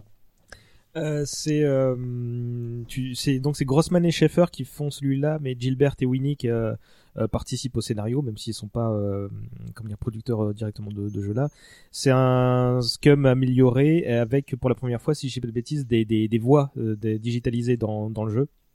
Euh, vous me confirmez? Je sais, je sais plus ce qu'il en est en fait. Ah moi j'en ai une version qui avait des voix, mais je sais pas si c'était une euh, une euh, si c'était une réédition euh, avec des voix ajoutées ou si c'était euh, d'origine. Mais il y avait des voix, oui. Avec la Verne enfermée, au début tu passes un temps fou en prison à chercher comment sortir et pendant et, et 50 fois tu demandes aux gardes de pouvoir aller euh, faire un tour aux toilettes. Yo, Mr. Tentacle Guide. Euh, moi, je l'avais aussi, j'ai aussi fait avec voix, mais euh, il me semble qu'il est sorti aussi en disquette sans voix, mais c'est effectivement le, il me semble, hein, le premier où ils ont aussi sorti avec voix. Puis après, ils, ils ont rajouté aussi dans les anciens, mais ils l'ont fait dans un second temps. Celui-là, il est sorti en même temps, euh, puisque c'était l'époque où le CD a explosé, donc euh, le CD-ROM a, a explosé, donc euh, effectivement, euh, c'est où ça a commencé. Et puis le doublage était vraiment sympa, quoi. Euh, et on comment ne pas se souvenir de, de la toute première scène avec euh, avec le sacule pourpre qui boit euh, l'eau empoisonnée là et c'est euh, c'est C'est inoubliable. très quoi. Minus et Cortex avant l'heure. Exactement, exactement.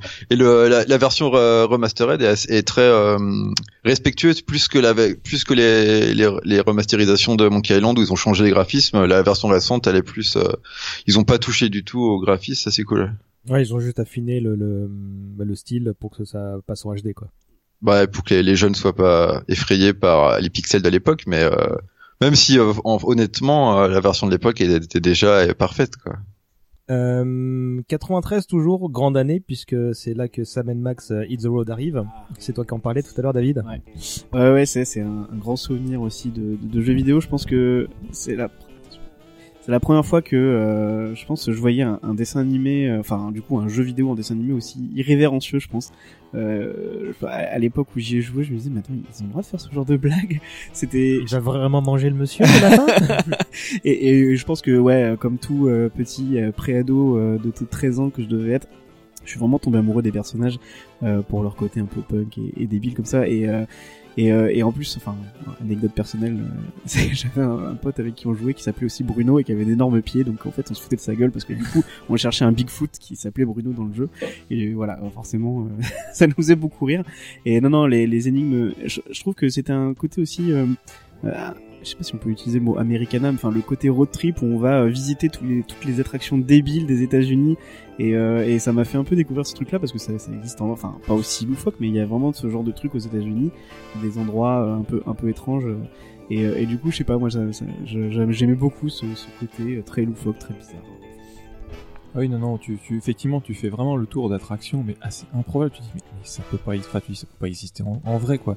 Et c'est vrai que quand tu creuses un peu le sujet, ben, tu t'aperçois qu'ils sont pas si loin que ça, de la réalité. hein. Marc, Pierre.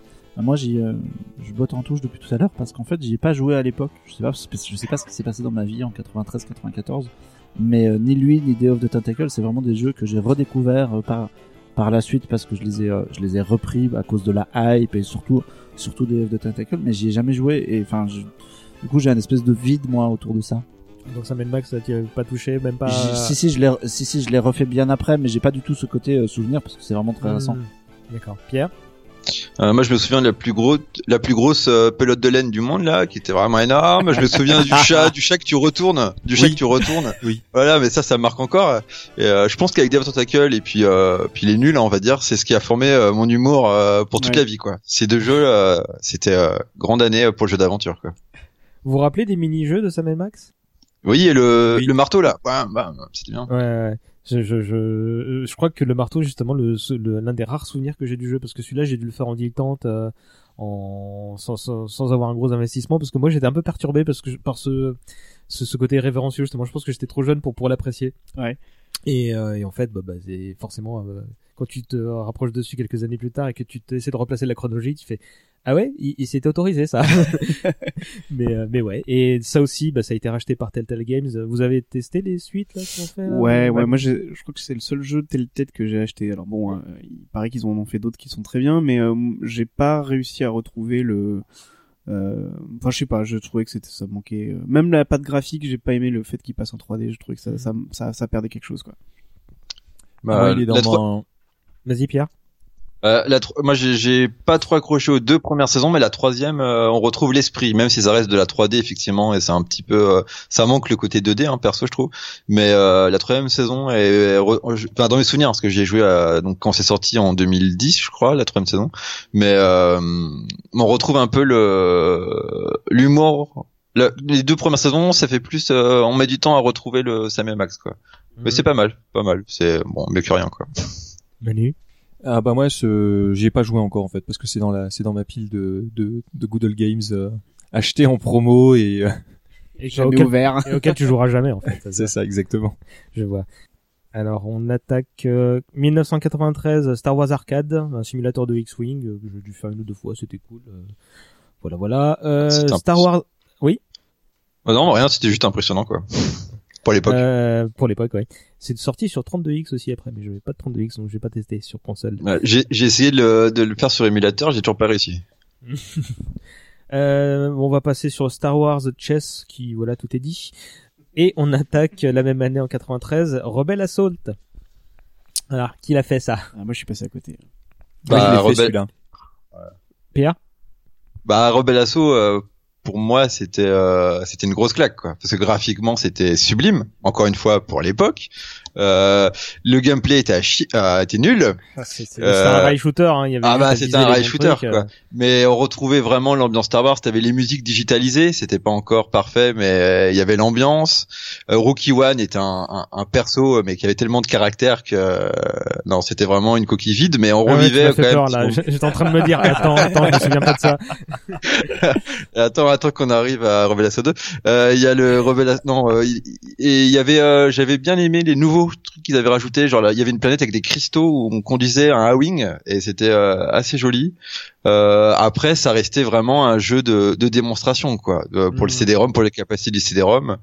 Euh, D'ailleurs, c'était ça hein, au tout début. euh, la conception du jeu, c'était faire un jeu sur CD, utiliser euh, qu'on peut faire avec la, la, la, la- capacité en mémoire pour faire un jeu impressionnant et, euh, et franchement ça, ça a bien fonctionné et je l'avais découvert à la foire de Paris il me semble j'étais resté euh, trois heures devant un, un vieux CRT euh, un vieil écran pour regarder ce jeu j'ai fait waouh magnifique et je m'étais pris le PC dans la foulée même si en fait c'est X-Wing que, Hmm. que j'ai kiffé quoi Je me souviens que hum, ah, non, c'est pas je me souviens. C'est- c'était un jeu qui utilisait du- full motion vidéo, donc c'était la grande mode de l'époque. euh, euh, et- c'était euh, Et c'était la première Bah. fois donc qu'il y avait des scènes tournées pour du Star Wars euh, qui n'étaient pas En fait, c'était le 2, ça. C'était le 2. ah c'était le 2 d'accord. C'était le Parce 2. que- Dans ah, le du coup, 1, j'ai ils ont, pas joué au 1 alors. dans le 1, ils ont digitalisé les images du film. Et ils ont retransformé ça pour faire une nouvelle histoire avec les, les images du film. Mais euh, le premier euh, FMV pour Star Wars, c'était le 2, en fait. D'accord, bon, on va y revenir dans un instant alors. Euh, ouais, ouais, parce que du coup, moi, j'ai, dû jouer qu'au 2 en fait. Et on arrive au moment que tu voulais, donc euh, X-Wing en 93, euh, la même année. Ah, grande, que dire, euh, Grand claque. jeu. Ouais. Ah, énorme jeu, Ah, énorme vache. jeu. Euh, Un vrai simulateur où euh, tous les touches du clavier servent à quelque chose. Euh, à une vraie histoire qui s'inscrit non pas en sur le film mais à côté des films euh, puisque ça racontait euh, l'histoire de Kian Farlander qui euh, qui commençait sur euh, qui était trouvé par la rébellion sur une planète et qui ensuite euh, faisait des missions de plus en plus dures jusqu'au moment où il où euh, il y a que les dernières missions où on joue Luke Skywalker mais sinon on, on participait en fait à l'histoire euh, à Rogue One en fait finalement euh, puisque ça se passait à la même époque euh, que Rogue One. Euh, et puis euh, il y avait euh, ah tout à l'heure on parlait des boîtes euh, moi je l'ai encore t'as dans la boîte t'avais le guide qui était super mais t'avais aussi une nouvelle, hein. T'avais la nouvelle, qui est The Farlander Papers, qui racontait toute l'histoire de Keyan, plus des conseils sur l'émission, etc., qui euh, vraiment agrandissait. Et là, effectivement, comme disait, je crois que c'était David tout à l'heure, euh, c'était vraiment transmédia, quoi, puisqu'il y avait à la fois une nouvelle, un jeu, c'était en c'était complémentaire d'un film et non pas une adaptation directe. Puis le jeu en lui-même était super. L'équipe de Totally Games, qui était une structure euh, un peu externe à LucasArts, mais pas tout à fait. Euh, ils ont fait un boulot dingue grâce à justement euh, tout leur travail sur les simulations genre Secret Weapons of the, the Luftwaffe. Mais t'avais aussi d'autres euh, d'autres gens comme John Knoll, John Knoll qui a fait après euh, chez les Empereurs, etc. Euh, Je discutais avec lui il y a quelques mois. Il y a quelques mois. Euh, et en fait, il se rappelait le moment où ils ont réussi pour la première fois à, à animer un TIE Fighter euh, en 3D parce qu'au début c'était des sprites comme dans Wing Commander. Et, euh, et la joie que ça a été euh, d'essayer ça et puis le jeu est devenu un grand classique. Enfin moi j'adore et j'aimerais bien que que ce genre de jeu soit à la mode quoi parce que Je, euh, je crois que t'es la personne de mon entourage qui milite le plus à un retour de la, de, de la licence X-Wing. ben, versus le seul le seul des fois je tombe sur un mec sur Twitter qui fait ah ouais moi aussi bah on est trois dans le Ah monde non, quoi. non, Tout non, monde- on est quatre parce que moi je, On je, est je quatre. marche aussi Tout- dans le sens. ouais, tout le monde veut des. Rogue Squadron, euh, des trucs comme ça, mais moi je veux un jeu où, à, à la limite, tu vois, à la élite, quoi. Un truc. Mm. Euh, Oui, ou- Un truc mais cool. il, il faut dire aussi que X-Wing, il y avait, il y avait une espèce de, de juste milieu entre le jeu d'arcade et le jeu et la simulation de vol trop compliquée. Oui, oui. Où c'était finalement accessible. C'est, il y avait Mais- plein de choses et tu- il y avait plein d'options, tu pouvais faire plein de trucs, Ouais. mais c'était pas non plus complètement délirant et au, au- à la limite d'être chiant, quoi. Ah non, c'était pas chiant, c'était c'était une limite stratégique parce qu'il y avait les boucliers, il fallait gérer l'énergie par rapport aux ça, boucliers, ouais. par rapport aux armes, c'était super. Et essayer de euh, le la scène de Rogue One où t'as les Y-wing qui attaquent, euh, qui euh, envoient des des missiles à ion là ou je sais pas quoi sur un Star Destroyer pour le pour l'éteindre avant qu'il se fasse défoncer par un autre corvette là. Euh, Cette scène, moi ça m'a fait délirer au cinéma parce que j'avais fait la même chose quoi, attaquer un Y en Y-wing tout seul, un Star Destroyer pour l'éteindre, c'était ti- tiré de jeu quoi, c'était hallucinant. Et je me suis fait, j'étais mort, bien sûr. moi je, je, je trouvais quand même qu'ils étaient pas évidents les, les jeux euh, déjà. Alors euh, peut-être que parce que j'étais jamais allé dans les dans les simulations euh, ultra complexes mais j'avais quand même un joystick donc je crois qu'on était déjà plus... quand on avait un joystick à la maison on était déjà euh, avantagé par rapport à d'autres personnes qui apparemment pouvaient au jouer au clavier, ouais. et à la souris. Euh, mais euh, c'est vrai que il y avait euh, bon, moi je, je, vais l'avouer hein, il y avait beaucoup de trucs où je faisais les cheat codes parce que je trouvais ça trop compliqué. J'y allais que pour pour le côté arcade effectivement mais euh, euh, c'est vrai que la- le pouvoir gérer finement euh, le- la puissance que tu mettais dans tes moteurs, dans tes boucliers, des trucs comme ça, au bout d'un moment, euh, voilà, fallait taper plus au clavier que de s'occuper de son joystick. Quoi. Mais c'est clair que X-Wing, c'était obligé d'avoir un, un joystick. Moi, je l'ai fait à la souris, Ouais. il fallait faire, fallait faire un, un euh, 10 coups de souris pour pour se retourner, pour faire un, un 180 degrés. C'était horrible. Ah ouais, heureusement qu'il y a eu, euh, heureusement qu'il y a eu le, qu'il y a eu les joysticks quoi. Après, moi, j'ai eu la version, euh, j'ai eu la version CD collector où t'avais les, les voies digitalisées et t'avais les, ex- et les extensions Imperial Pursuit et B-Wing. Mhm. Mm. Et il y avait aussi euh, le- l'usage de la musique, moi ça m'avait euh, un peu marqué parce qu'il me semble que euh, pareil ils utilisaient euh, iMuse euh, à, à cette époque et dès que t'avais euh, des changements de rythme ou euh, dès qu'il y avait des, des, des méchants qui arrivaient, euh, t'avais genre euh, des, des petites partitions dramatiques euh, qui accentuaient et en fait parfois je me rappelle plus des, des musiques euh, du jeu que des musiques du film, tu vois. Enfin, bah, c'était les mêmes mais la manière dont elles étaient utilisées c'était euh, assez marquant quoi. Et ça, ça te mettait vraiment direct dans l'ambiance. T'étais dans le cockpit, c'était génial quoi. Ah bah moi je l'ai fait jusqu'au bout en clavier souris. Euh, j'ai beaucoup fait tourner la souris, ouais. Et aussi, d'ailleurs, tu prenais, tu prenais, euh, tu prenais ton élan avec la souris, donc puis après tu laissais tourner la roulette dans le vide, tu vois, pour y aller un bon coup. Et l'autre Ah, technique qu'on avait développée avec un pote, c'est que tu faisais tourner euh, à la fois en utilisant le clavier et la souris en fait. T'arrivais un peu, à... enfin on avait la sensation d'arriver à accélérer un peu la vitesse à laquelle on tournait en, en- en faisant les deux à la fois, quoi. C'était Bon, on a souffert hein, quand on était jeune. ah c'est ouais ouais bah t'es motivé quoi, t'as de l'énergie. Aujourd'hui, je crois que je tiendrai pas aussi longtemps là-dessus. Hein. J'abandonnerai vite. Je crois qu'on a trois quatre jeux sur lesquels on peut passer assez rapidement. Vous m'arrêtez si vous voulez dire quelque chose. Euh, Zombie. su- Ouais, je vais y venir. Super euh, Empire Strikes Back. Donc bon bah on a parlé de Super Star Wars tout à l'heure. C'est la même chose mais en mieux. Euh, avec cette fois même des des des des, des niveaux avec des vaisseaux. Euh, bah tu l'as dit, Zombie Hate My Neighbors ou Zombie Toncourt en en France. Moi, je Il me est super celui-là. Je me souviens juste d'un test sur Player One à l'époque et j'ai jamais joué ou vu le jeu. Ouais, c'est un vrai jeu coop quoi, vu du dessus à la Zelda ou euh... enfin c'est pas un jeu de c'est pas un jeu de c'est pas un, AR un ARPG mais euh, c'est un jeu qui se joue vraiment en coop. Et là j'y ai rejoué cet, été avec mon frère et on a autant déliré qu'à l'époque, euh, c'est très drôle, c'est très décalé, il y a un niveau où tu euh, Day of Tentacle où tu affrontes des- des- plein de tentacules pro, puis il y a un autre niveau où tu t'infiltres euh, dans les locaux de LucasArts et tu peux rencontrer tous les gens qu'on a cités. Euh, c'est euh, et puis non, il est vraiment bien et, euh, et c'est dommage qu'il le ressorte pas sur, enfin qu'il euh, l'émule pas sur Steam ou autre parce que euh, c'est vraiment un jeu sympa et, euh, et je trouve qu'il a pas pas beaucoup vieilli quoi. Puis c'est du pixel art, mais sinon, euh, ouais, il, est, il est très très sympa. Il pourrait le remaster ouais, assez facilement, ça, a priori. Euh, 94, euh, Air Combat classique, c'est Ghoul Patrol. Quelque chose à dire dessus? Non? Ouais, Il est moins bien Ghoul Patrol. D'accord, si tu, si tu le dis là encore. Vraiment un avis sur tout. toi. bah, je les ai tous faits alors. Euh, T'es pas, bah, t'assistes pas à cette émission pour rien, tu viens de dire. Euh, Indiana Jones Greatest Adventures, donc le pendant Indiana Jones de, de, de Super Star Wars sur Super Nintendo, Bah c'est la même chose que Super Star Wars quoi. en un peu moins bien. Bah, j'ai vu, euh, ça avait pas bah, folichon non plus. La- le seul truc qui est vraiment intéressant dans le jeu, c'est que c'était le premier où LucasArts a, a collaboré avec Factor 5. Hmm. C'est- Factor 5, c'est ceux qui ont fait Rogue Squadron après. D'accord, oui, oui, effectivement. Et euh, 94, ah oui, bah TIE Fighter, hein, le pendant Ah. impérial de X-Wing, Ah. parce qu'il faut bien satisfaire le public fasciste. C'est exactement ça. Moi, j'y ai jamais joué parce qu'on incarnait l'em- l'Empire et que ça m'intéressait pas. Moi, je faisais des bastons avec des potes parce que j'avais un pote qui préférait euh, TIE Fighter à X-Wing et du coup, euh, on s'insultait. Il, me- il me traitait de salopard de rebelle et moi, je, je le traitais dans le sens de l'espèce d'enculé de l'Empire. Non, non, c'était un super jeu. euh, pareil, dans la même ligne de, de X-Wing. Euh, mais j'y ai moins joué. Je, je l'ai surtout testé euh, chez, chez un copain, mais enfin, il y avait le même feeling, le même Mm. truc. Et il y avait, euh, je crois que il y avait pas cette histoire comme quoi il y avait pas de bouclier euh, sur le sur les Les TIE sur Fighters, les ouais. TIE Fighters, donc Mhm. du coup ça ça changeait un peu la manière de, de jouer. j'imagine. Bah, Ah oui, t'avais pas le même, euh, t'avais pas la même façon de gérer ton ton truc. Hein. jusqu'à ce que tu prennes un intercepteur où là t'as des boucliers, j'imagine. Là, Euh, ouais, l'intercepteur, tu tu sens que t'es monté en grade. hein. Moi, je l'ai pas fait au bout celui-là, mais euh, j'avais pas mal joué quand même à l'époque. Et ce que je trouvais très intéressant, enfin à l'époque je le- je l'analysais pas comme ça, mais ce que je trouve très intéressant, c'est que c'était peut-être un des premiers jeux où on te proposait de jouer l'autre côté, tu vois, Mhm. de pas être du côté des héros, mais d'être un peu du côté des salauds. Et il s'appelait comment Ouais. le héros là cette fois impérial parce que lui aussi il a eu droit au même traitement avec une nouvelle dans C'était euh, euh, Ma Marek Steel.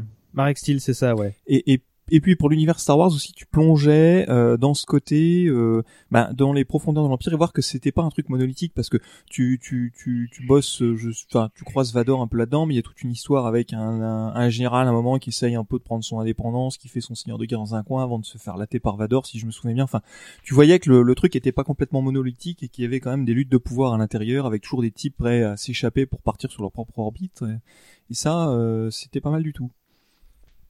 Marc, Pierre, Puis, un euh, truc à ajouter? Oui. Bah, on, on plongeait aussi dans encore plus dans le transmédia parce qu'il y avait euh, dans les extensions, t'avais euh, l'amiral Throne, des romans euh, de de Ah Timothy Zahn Zahn. oui, oui, oui. qui apparaissait. Hmm Oui. Et puis t'as t'avais l'introduction du TIE Defender qui a fait son chemin jusqu'à revenir dans le nouveau canon de Star Wars. On le voit dans Star Wars Rebels, etc. J'aime bien, j'aime bien le design de ce vaisseau qui est invincible.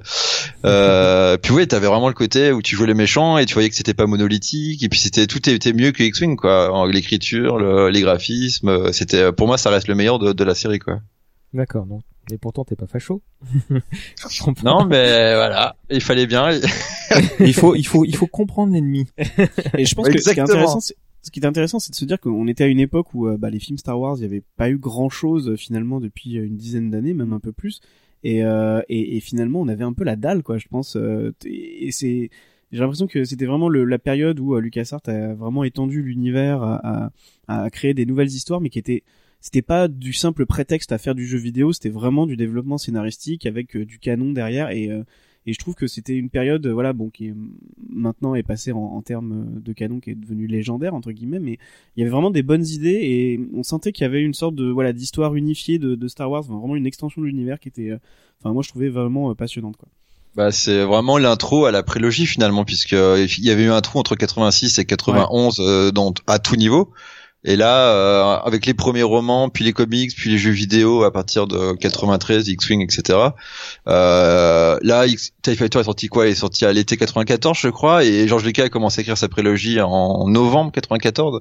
On était vraiment dans l'introduction de la nouvelle, la seconde période de Star Wars, quoi. Mais mm. à l'époque, il faisait des jeux de fou, quoi. Enfin, des vrais bons jeux, quoi. C'est ça.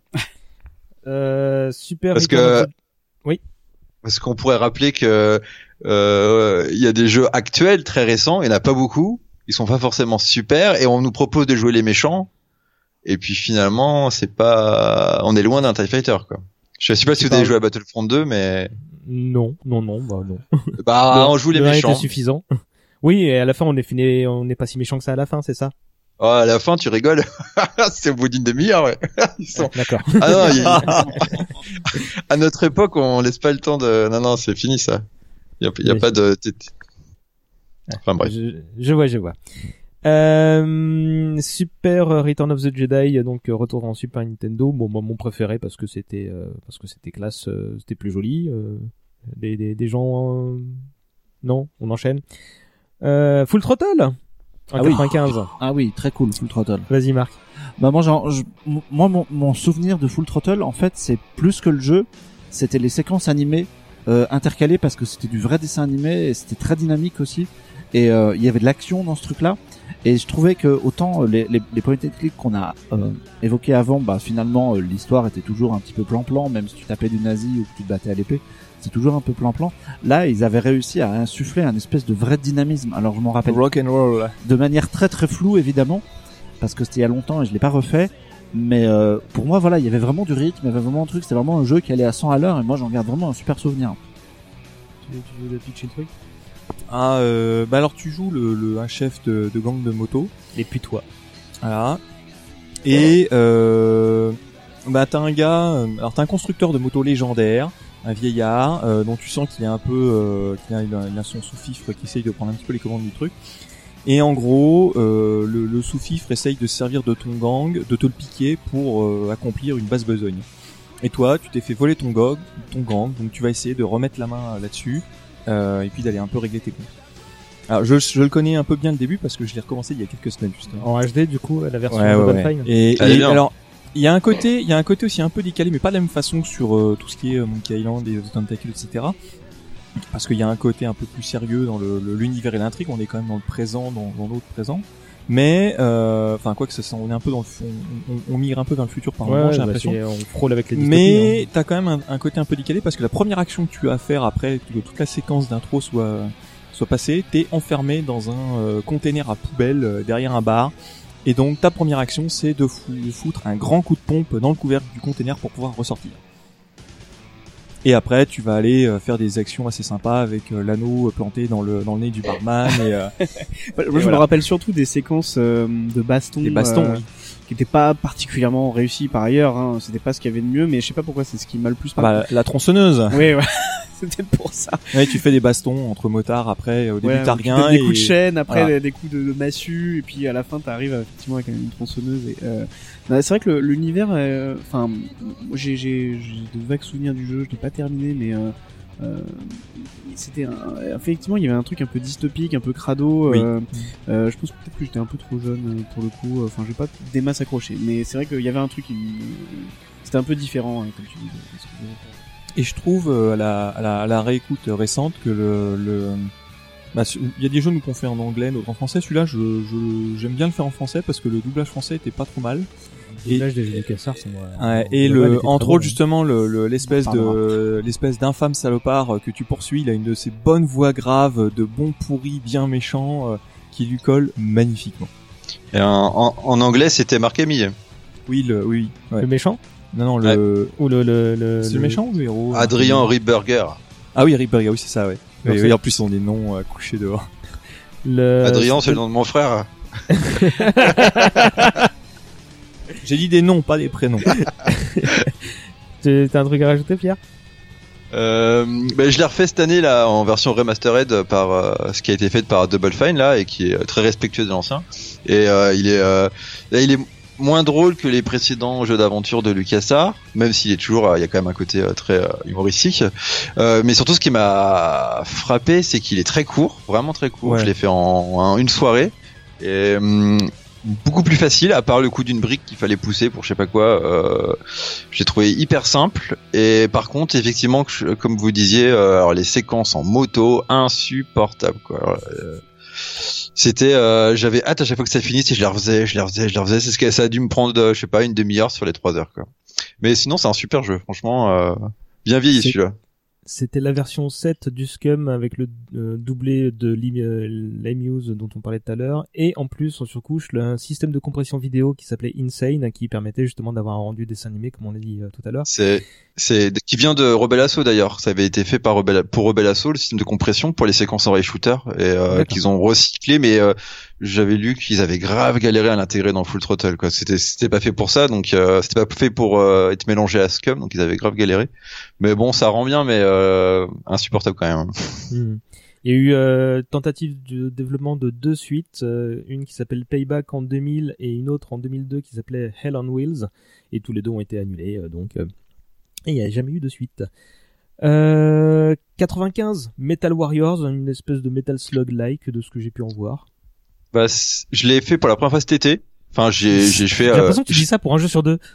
bah je T'as les ai vraiment quasiment tous temps, hein. fait alors euh, mais euh, tu fais le deux enfants le mais le j'ai joué j'ai joué qu'une heure juste parce que bah par curiosité justement parce que c'est Lucasarts et euh, ça a l'air d'être un bon jeu de de mech warrior euh, un peu d'action effectivement à la Metal Slug euh, mais j'ai pas assez avancé pour me faire une idée complète du jeu mais euh, il avait l'air assez bien pour un jeu Super Nintendo d'ailleurs je l'ai vu souvent dans des classements genre top 50 Super Nintendo etc euh, il a l'air assez sympa ouais. Euh, moi, bah, aucune, euh, aucune idée de, de ce que c'était avant de faire mes recherches pour ce jeu-là. moi. Euh, et bon, 95. Euh, Vas-y, c'est quoi ça? Ah, des Dark Force. C'est Dark Force, c'est Dark Forces. euh, si on prend l'accent, euh, Ouais, bon. si on tente de prendre l'accent anglais. Euh, bah vas-y quoi. Ouais, allez, le allez, vas-y, parce que c'est vrai que ça c'est l'un de mes jeux favoris euh, de, de, de tout, euh, tout univers confondu. Euh, donc, euh, en gros, on prend les, les c'était un jeu qui est sorti dans la suite de, bah, de Doom en fait, qui, qui avait fait un immense carton à l'époque, avec un moteur de jeu que je crois qui s'appelait le Jedi Engine, donc qui améliorait vraiment énormément euh, ce que Doom avait euh, mis en place, c'est-à-dire bah, le, le first person shooter tel qu'il existe euh, actuellement quoi. Donc on pouvait faire des sauts, on pouvait se baisser, on pouvait regarder en, en haut, en bas, et en termes de changement, il y, avait aussi des, des mondes, enfin des, des niveaux qui étaient beaucoup plus grands, avec des morceaux en 3D qui pouvaient se déplacer. Enfin vraiment, il y avait beaucoup beaucoup plus de de- de- d'évolution par rapport au Doom classique. Donc ça, ça et en plus de ça, bah il y avait voilà forcément le côté Star Wars. Enfin, on pouvait tirer sur des ennemis avec euh, les armes typiques du jeu, les, les blasters iconiques et tout. Et, euh, et moi personnellement, j'adorais le, le personnage euh, De. Cal. Bon, euh, certains diront que c'est une espèce de Han Solo abyss. euh, mais euh, voilà, bon, je sais pas. Moi, à l'époque, c'est vraiment mon personnage favori de tous les Star Wars. Enfin, finalement, euh, c'était un personnage de jeu vidéo. Euh, D'ailleurs, on le voit pas, mais j'ai ramené son petit vaisseau là qui est sur la table. Alors c'est le. Ravens ou le C'est le, c'est pas le Ravensclaw, c'est le euh, Moldy Crow. Moldy Crow, voilà, ça. c'est ça, son vaisseau. euh, C'est le premier ça. que voilà que je m'amusais à dessiner sur mes cahiers de collégien enfin voilà et euh, et non non et en fait c'est vrai que euh, j'y euh, il y a pas si longtemps que ça et j'ai trouvé que le jeu était super dur mais vraiment voilà je sais pas si c'est moi euh, qui avait beaucoup de beaucoup de patience à l'époque mais euh, voilà le, le, le jeu était pas si évident que ça. Il y avait pas mal de parties de plateforme qui étaient euh, assez euh, traumatisantes. Euh, tu te perdais aussi beaucoup dans les niveaux quoi finalement. Dianoga. Oh putain, Ah, putain. avec les égouts, les égouts, les, les, les monstres qui t'attaquaient, tu savais pas où tu devais aller, c'était horrible, horrible. Et même même vers la fin, t'avais t'avais quasiment, ils avaient modélisé quasiment l'intérieur d'un d'un Star Destroyer, et puis enfin c'était gigantesque. Euh, je pense que je l'ai pas fini sans avoir utilisé de, de, de code à mon avis. Mm. J'ai dû tricher aussi à l'époque. Mais voilà, en fait, euh, l'ambiance était vraiment phénoménale. Euh, ouais, je sais pas. C'est pour moi, c'est le jeu euh, Star Wars emblématique, euh, peut-être même plus que X-wing. Tu vois, pour le coup, euh, personnellement, c'est ça quoi. Manu.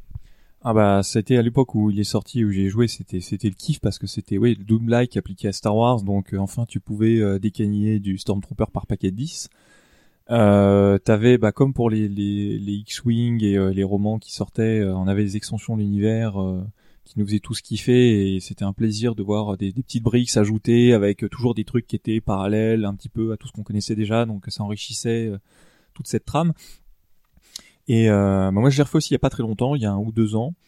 Et alors, euh, ce qui était assez étrange, c'est que je pouvais jouer à la souris dans ce dans ce cette monture récente, enfin monture. C'est le, le truc qui était encapsulé pour qu'on puisse jouer avec la souris. Et en fait, très vite, j'ai- laissé tomber la souris et je l'ai fait comme je l'ai fait à l'époque, c'est-à-dire au clavier. Juste parce au clavier, ouais, c'était insupportable. parce qu'à la souris, sinon, c'était insupportable. Le truc était conçu à l'époque pour marcher avec un clavier et finalement, ça marchait mieux avec un clavier qu'avec une souris. Et moi, je me souviens que j'ai joué avec la souris, mais pas pour que, pas pour pouvoir diriger, mais pour avancer. Donc en fait, on faisait des grands mouvements à la souris pour faire avancer le personnage. Et je me souviens que ça marchait très bien. Enfin, on jouait vraiment comme ça à l'époque, quoi. Marc, un truc à dire? Alors pour des histoires de motion sickness, je n'y ai jamais joué Ah et ouais je n'y jouerai jamais parce que je peux pas jouer au jeu à la première personne. Moi, ça, D'accord. ça me donne le mal de mer. Les mouvements de caméra trop rapides me donnent le mal de mer. Ou alors il faut jouer tout doucement et ne pas tirer sur des gens parce que sinon, tu vois. Donc je, c'est une des grosses frustrations de ma vie et j'ai dû attendre heureusement euh, Jedi Knight, Mm. la suite de Dark Forces, puisqu'ils ont eu la bonne idée d'inclure une vue à la troisième personne Hmm. où les mouvements de caméra sont beaucoup plus soft. Et donc pour moi, c'était beaucoup plus accessible. D'accord. Ah ouais, c'est toute une histoire, la motion sickness. On pourrait faire une émission entière dessus. Et sur mes frustrations vid- vidéoludiques.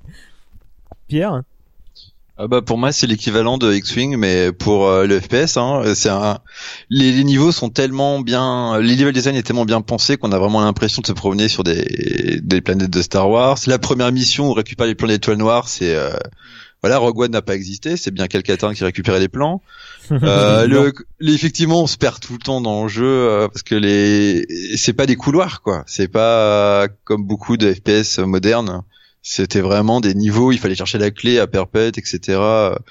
Euh, par contre, euh, je crois que c'est David qui a dit que Calcatarn était un peu un solo bis. Moi, je trouve que c'était Dash Rendar qui était Ah oui, ah, Bah, lui, il on était en parlera pas- peut-être après, mais ouais, c'est horrible. Un espèce de sous Calcatarn encore, euh, Calcatarn, il avait un côté un petit peu différent. euh, C'était un ancien de l'Empire qui, qui, a- qui a rejoint l'Alliance, etc.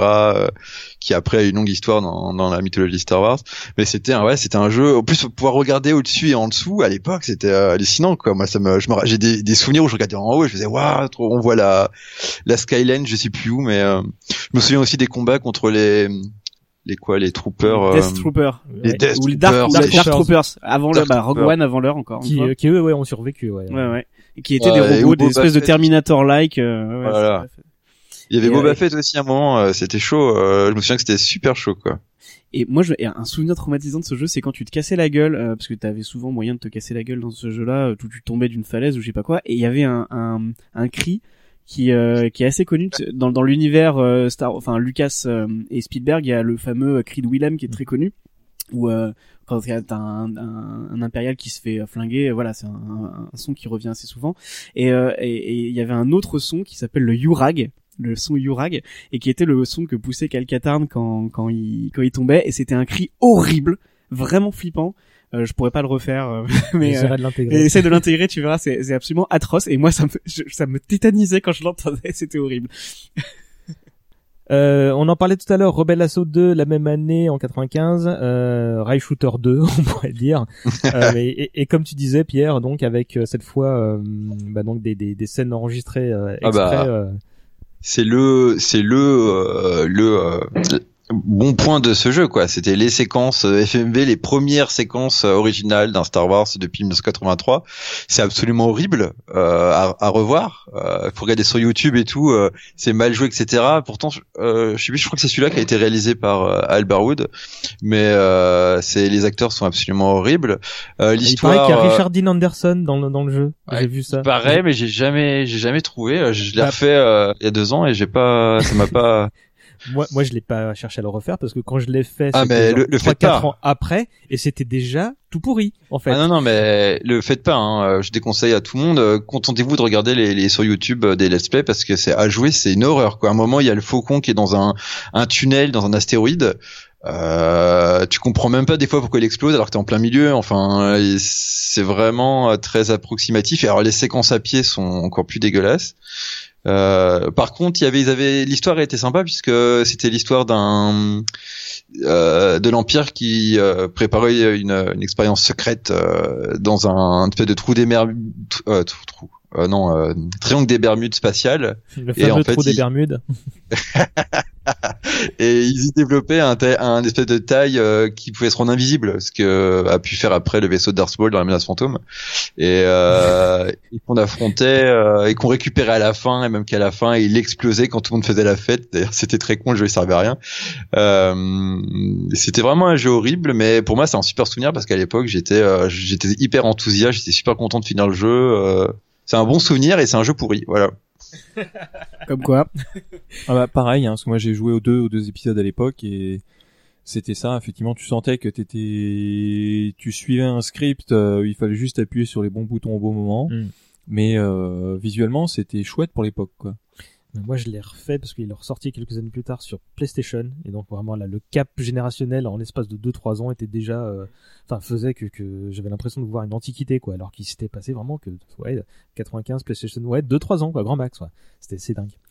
Euh, et on va finir cette première partie euh, parce que du coup là il nous reste beaucoup de sujets à évoquer donc on va relancer une euh, une deuxième session un peu plus tard on finit avec The Dig, euh, qui est une idée originale de Steven Spielberg, si je pas de bêtises. Il me hmm. semble que si c'est Pierre qui me corrigera, mais c'était un script prévu pour les histoires fantastiques, je crois. Exact. Et ça, et ça a jamais été à tourner en live, et du coup ils ont repris le, le, le, scénario pour en faire un jeu dont je me rappelle que de l'intro, moi je sais pas pourquoi, mais dans, dans mon souvenir c'était assez chouette et c'était plutôt joli, non? C'était pas, il y avait pas une, espèce d'avancée un peu euh, dans les graphismes bah, par rapport au, au, point and click précédent? Il y a, il y avait des effets de cinématique qui avaient été co-réalisés par euh, ILM, mais euh, le jeu en lui-même avait été à l'époque avait été un peu conspué parce que justement le moteur graphique était euh, était un peu euh, un peu vieillot quoi. Parce qu'en fait ils ont complètement la ramasse. Ok parce qu'ils ont mis 6 ans à le développer celui-là. Il y a eu trois versions du jeu différentes avant de qu'il sorte et en fait il a fait été abandonné euh, 5-6 fois.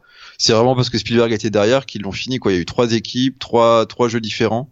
Euh, donc en fait il est sorti euh, daté quoi. Mais il y avait des effets, il y avait des dont la séquence cinématique du début, mais il y a plusieurs trucs qui, ont été faits par ILM. Et il me semble que Skywalker Sound a participé au son. Euh, il y avait comment il s'appelle le mec qui joue le T-1000 dans Terminator 2 qui faisait une des voix. Ah, euh, Robert Patrick. Robert Patrick. Voilà, Robert Patrick. Et euh, moi, personnellement, euh, je sais que ce jeu est pas aimé par tout le monde, mais moi, euh, j'avais passé un très bon moment à essayer de découvrir quel était le mystère sur cette planète lointaine. C'était quoi le pitch? Parce que moi, j'y ai jamais joué. bah, je peux te le faire si tu veux. Il y a une astéroïde qui se rapproche de la Terre, le truc classique, on envoie des gens dans l'espace pour essayer de, de coup à coup de bombe, de, de, de stabiliser l'orbite de, de l'astéroïde.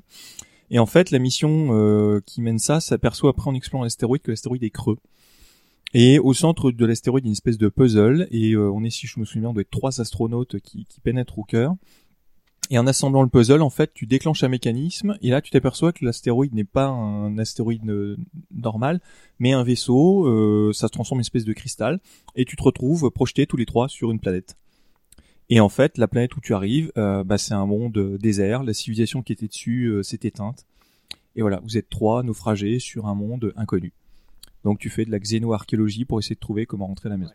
D'accord. Moi, je me rappelle qu'en français, euh, il y avait le doubleur de Bruce Willis qui jouait le, jeu, personnage principal. C'est à peu Patrick près. Ouais, c'est à peu près tout ce que je me souviens. Non, non, j'ai joué, mais j'ai vite abandonné. Je pense euh, dans ma dans mes souvenirs, c'était assez difficile. Et je crois aussi que j'étais sur euh, à peu près la même époque sur Rendez-vous avec Rama, et je pense que j'avais soupé de, des, des, des, des jeux euh, de science-fiction dans des vaisseaux où il faut décoder des langages euh, et, des, et utiliser des, des systèmes euh, numériques ultra complexes. Enfin, j'ai l'impression que j'avais, j'étais un peu gavé pour ça, quoi. Mais, oui, oui, ouais. T'avais aimé, euh, t'avais aimé le puzzle euh, où il fallait refaire le, le squelette de la tortue extraterrestre? Pff, Non, je, je- honnêtement, je me souviens plus. Je crois pas être allé euh, très très loin. Ah bah mais, ouais, tu t'en souviendrais. C'était- je, je trouvais que c'était déjà assez difficile comme ça. Je sais pas si c'est vis-à-vis des autres jeux euh, type Monkey Island ou pas, si la difficulté était relevée, mais enfin moi il m'avait vite gavé quoi. Mhm. Moi, je, moi, je me souviens juste de la jaquette euh, quand t'as justement t'as les trois ou quatre personnages qui, qui essaient d'ouvrir euh, une faille dans, dans le sol. Euh, J'avais trouvé ça très Spielberg justement comme euh, comme comme visuel, mais c'est à peu près tout ce que j'ai du jeu moi. Ah moi j'avais beaucoup apprécié le jeu. hein. Euh, Enfin le, le côté euh, xéno-archéologie, c'était vraiment. Enfin c'était ça, c'était le, le, le, le non premier contact en fait. Et au lieu d'avoir le truc où on a les extraterrestres arrivent, coucou machin, et ben là non, tu te retrouves projeté chez eux et puis bah ils sont plus là. Eh ben, on va en terminer là pour cette première partie, si ça vous va. Ouais. Il y a, il y a quand même un truc à noter euh, sur The Dig, c'est aussi que Alan Dean Foster, il avait fait le- l'adaptation en roman. Alan Dean Foster, donc euh, bah, tu vas peut-être euh, dire qui c'est? Bah c'était, euh, il- c'est lui qui avait fait, qui, avait fait officiellement la novélisation de de Star Wars, même si, enfin non, officieusement puisque c'était George Lucas qui avait son nom dessus et puis c'était lui qui avait fait. Et puis après il avait écrit euh, Splinter of the Man's Eye qui devait être euh, Star Wars 2 avant que ça devienne un, un grand succès. Et puis c'est devenu juste un roman de l'univers étendu quoi. Il a pas fait du Alien aussi lui? Ouais, Euh, il a fait, il a adapté énormément de films de l'époque, des années 80-90. Et euh, dans The Dig, il me semble qu'il y avait aussi Orson Scott Card qui avait euh, participé à l'écriture euh, des dialogues. Comme euh, comme je- on a cité son nom un peu plus tôt, je sais plus sur quel de. Bah, il a, il a, jeu, il a régulièrement euh, participé euh, à deux trois jeux d'aventure de LucasArts quand même. Je crois que c'est le D'accord. dernier celui-là d'ailleurs. D'accord. Avant de devenir facho. J'aimais assez bien l'ambiance euh, et musicale et, et sonore justement sur. euh, Ouais, de Michael Land. Ouais, ce, monde désertique euh, avec le vent qui souffle. euh, Enfin, tu sens vraiment. Enfin, l'ambiance te faisait vraiment sentir que t'étais dans un truc euh, déserté, quoi. T'es dans les, ruines de la civilisation et, euh, t'es paumé. Et ben c'est là-dessus qu'on va terminer cette première partie. Euh, on va se revoir, on va organiser un deuxième rendez-vous euh, pour pour faire toute la suite donc de 1996. Je comptais euh, aller jusqu'à euh, 1999, mais on va vu qu'on aura une- un deuxième temps, on va peut-être pouvoir euh, avancer et c'est histoire de, de pouvoir euh, faire Explorer tenir- la face sombre de LucasArts. Mais pas que, parce que tu vois, si je m'arrête à 99, tu vois, on peut pas parler de X-Wing versus TIE Fighter ou des trucs comme ça, tu vois. donc Ah, ou X-Wing. Alliance aussi qui était très Bah bien. exactement. ah bah oui, donc, non, euh, non, il faut en parler. donc euh, raison de plus pour qu'on qu'on fasse euh, cette deuxième partie. C'est la première fois qu'on fait une deuxième partie, mais là vu le nombre de sujets, là je crois que j'avais soit 60 jeux à évoquer, donc on fera peut-être même un peu plus. Euh, donc on fera également le, le quiz traditionnel de cette saison 2 la prochaine fois. Il est possible que que toi, on, euh, Manu, on, on- tu switches avec Pierre, que Pierre soit là, mais que toi tu sois sur Skype. On verra bien comment on s'organise. Euh, merci à tous les quatre. Merci, à toi. Rien. Merci. Euh, Très sympa. On va terminer quand même sur un sur un petit tour de table pour vous rappeler où est-ce qu'on peut vous retrouver, etc. Euh, Marc? Ben, sur euh, www.cloneweb.net. Et puis à partir de là, en podcast, en vidéo, etc. Tout, tout part de là. Il y a l'Happy Hour, il y a le Starcast, il y a plein de petites choses que vous faites. euh, il faut euh, pas hésiter à aller voir euh, parce que c'est tout ça c'est de la grande qualité. Manu, Euh, bah moi, je participe encore euh, à l'agence Too Geek, mais ça va probablement euh, s'arrêter prochainement puisque je pars m'installer en province.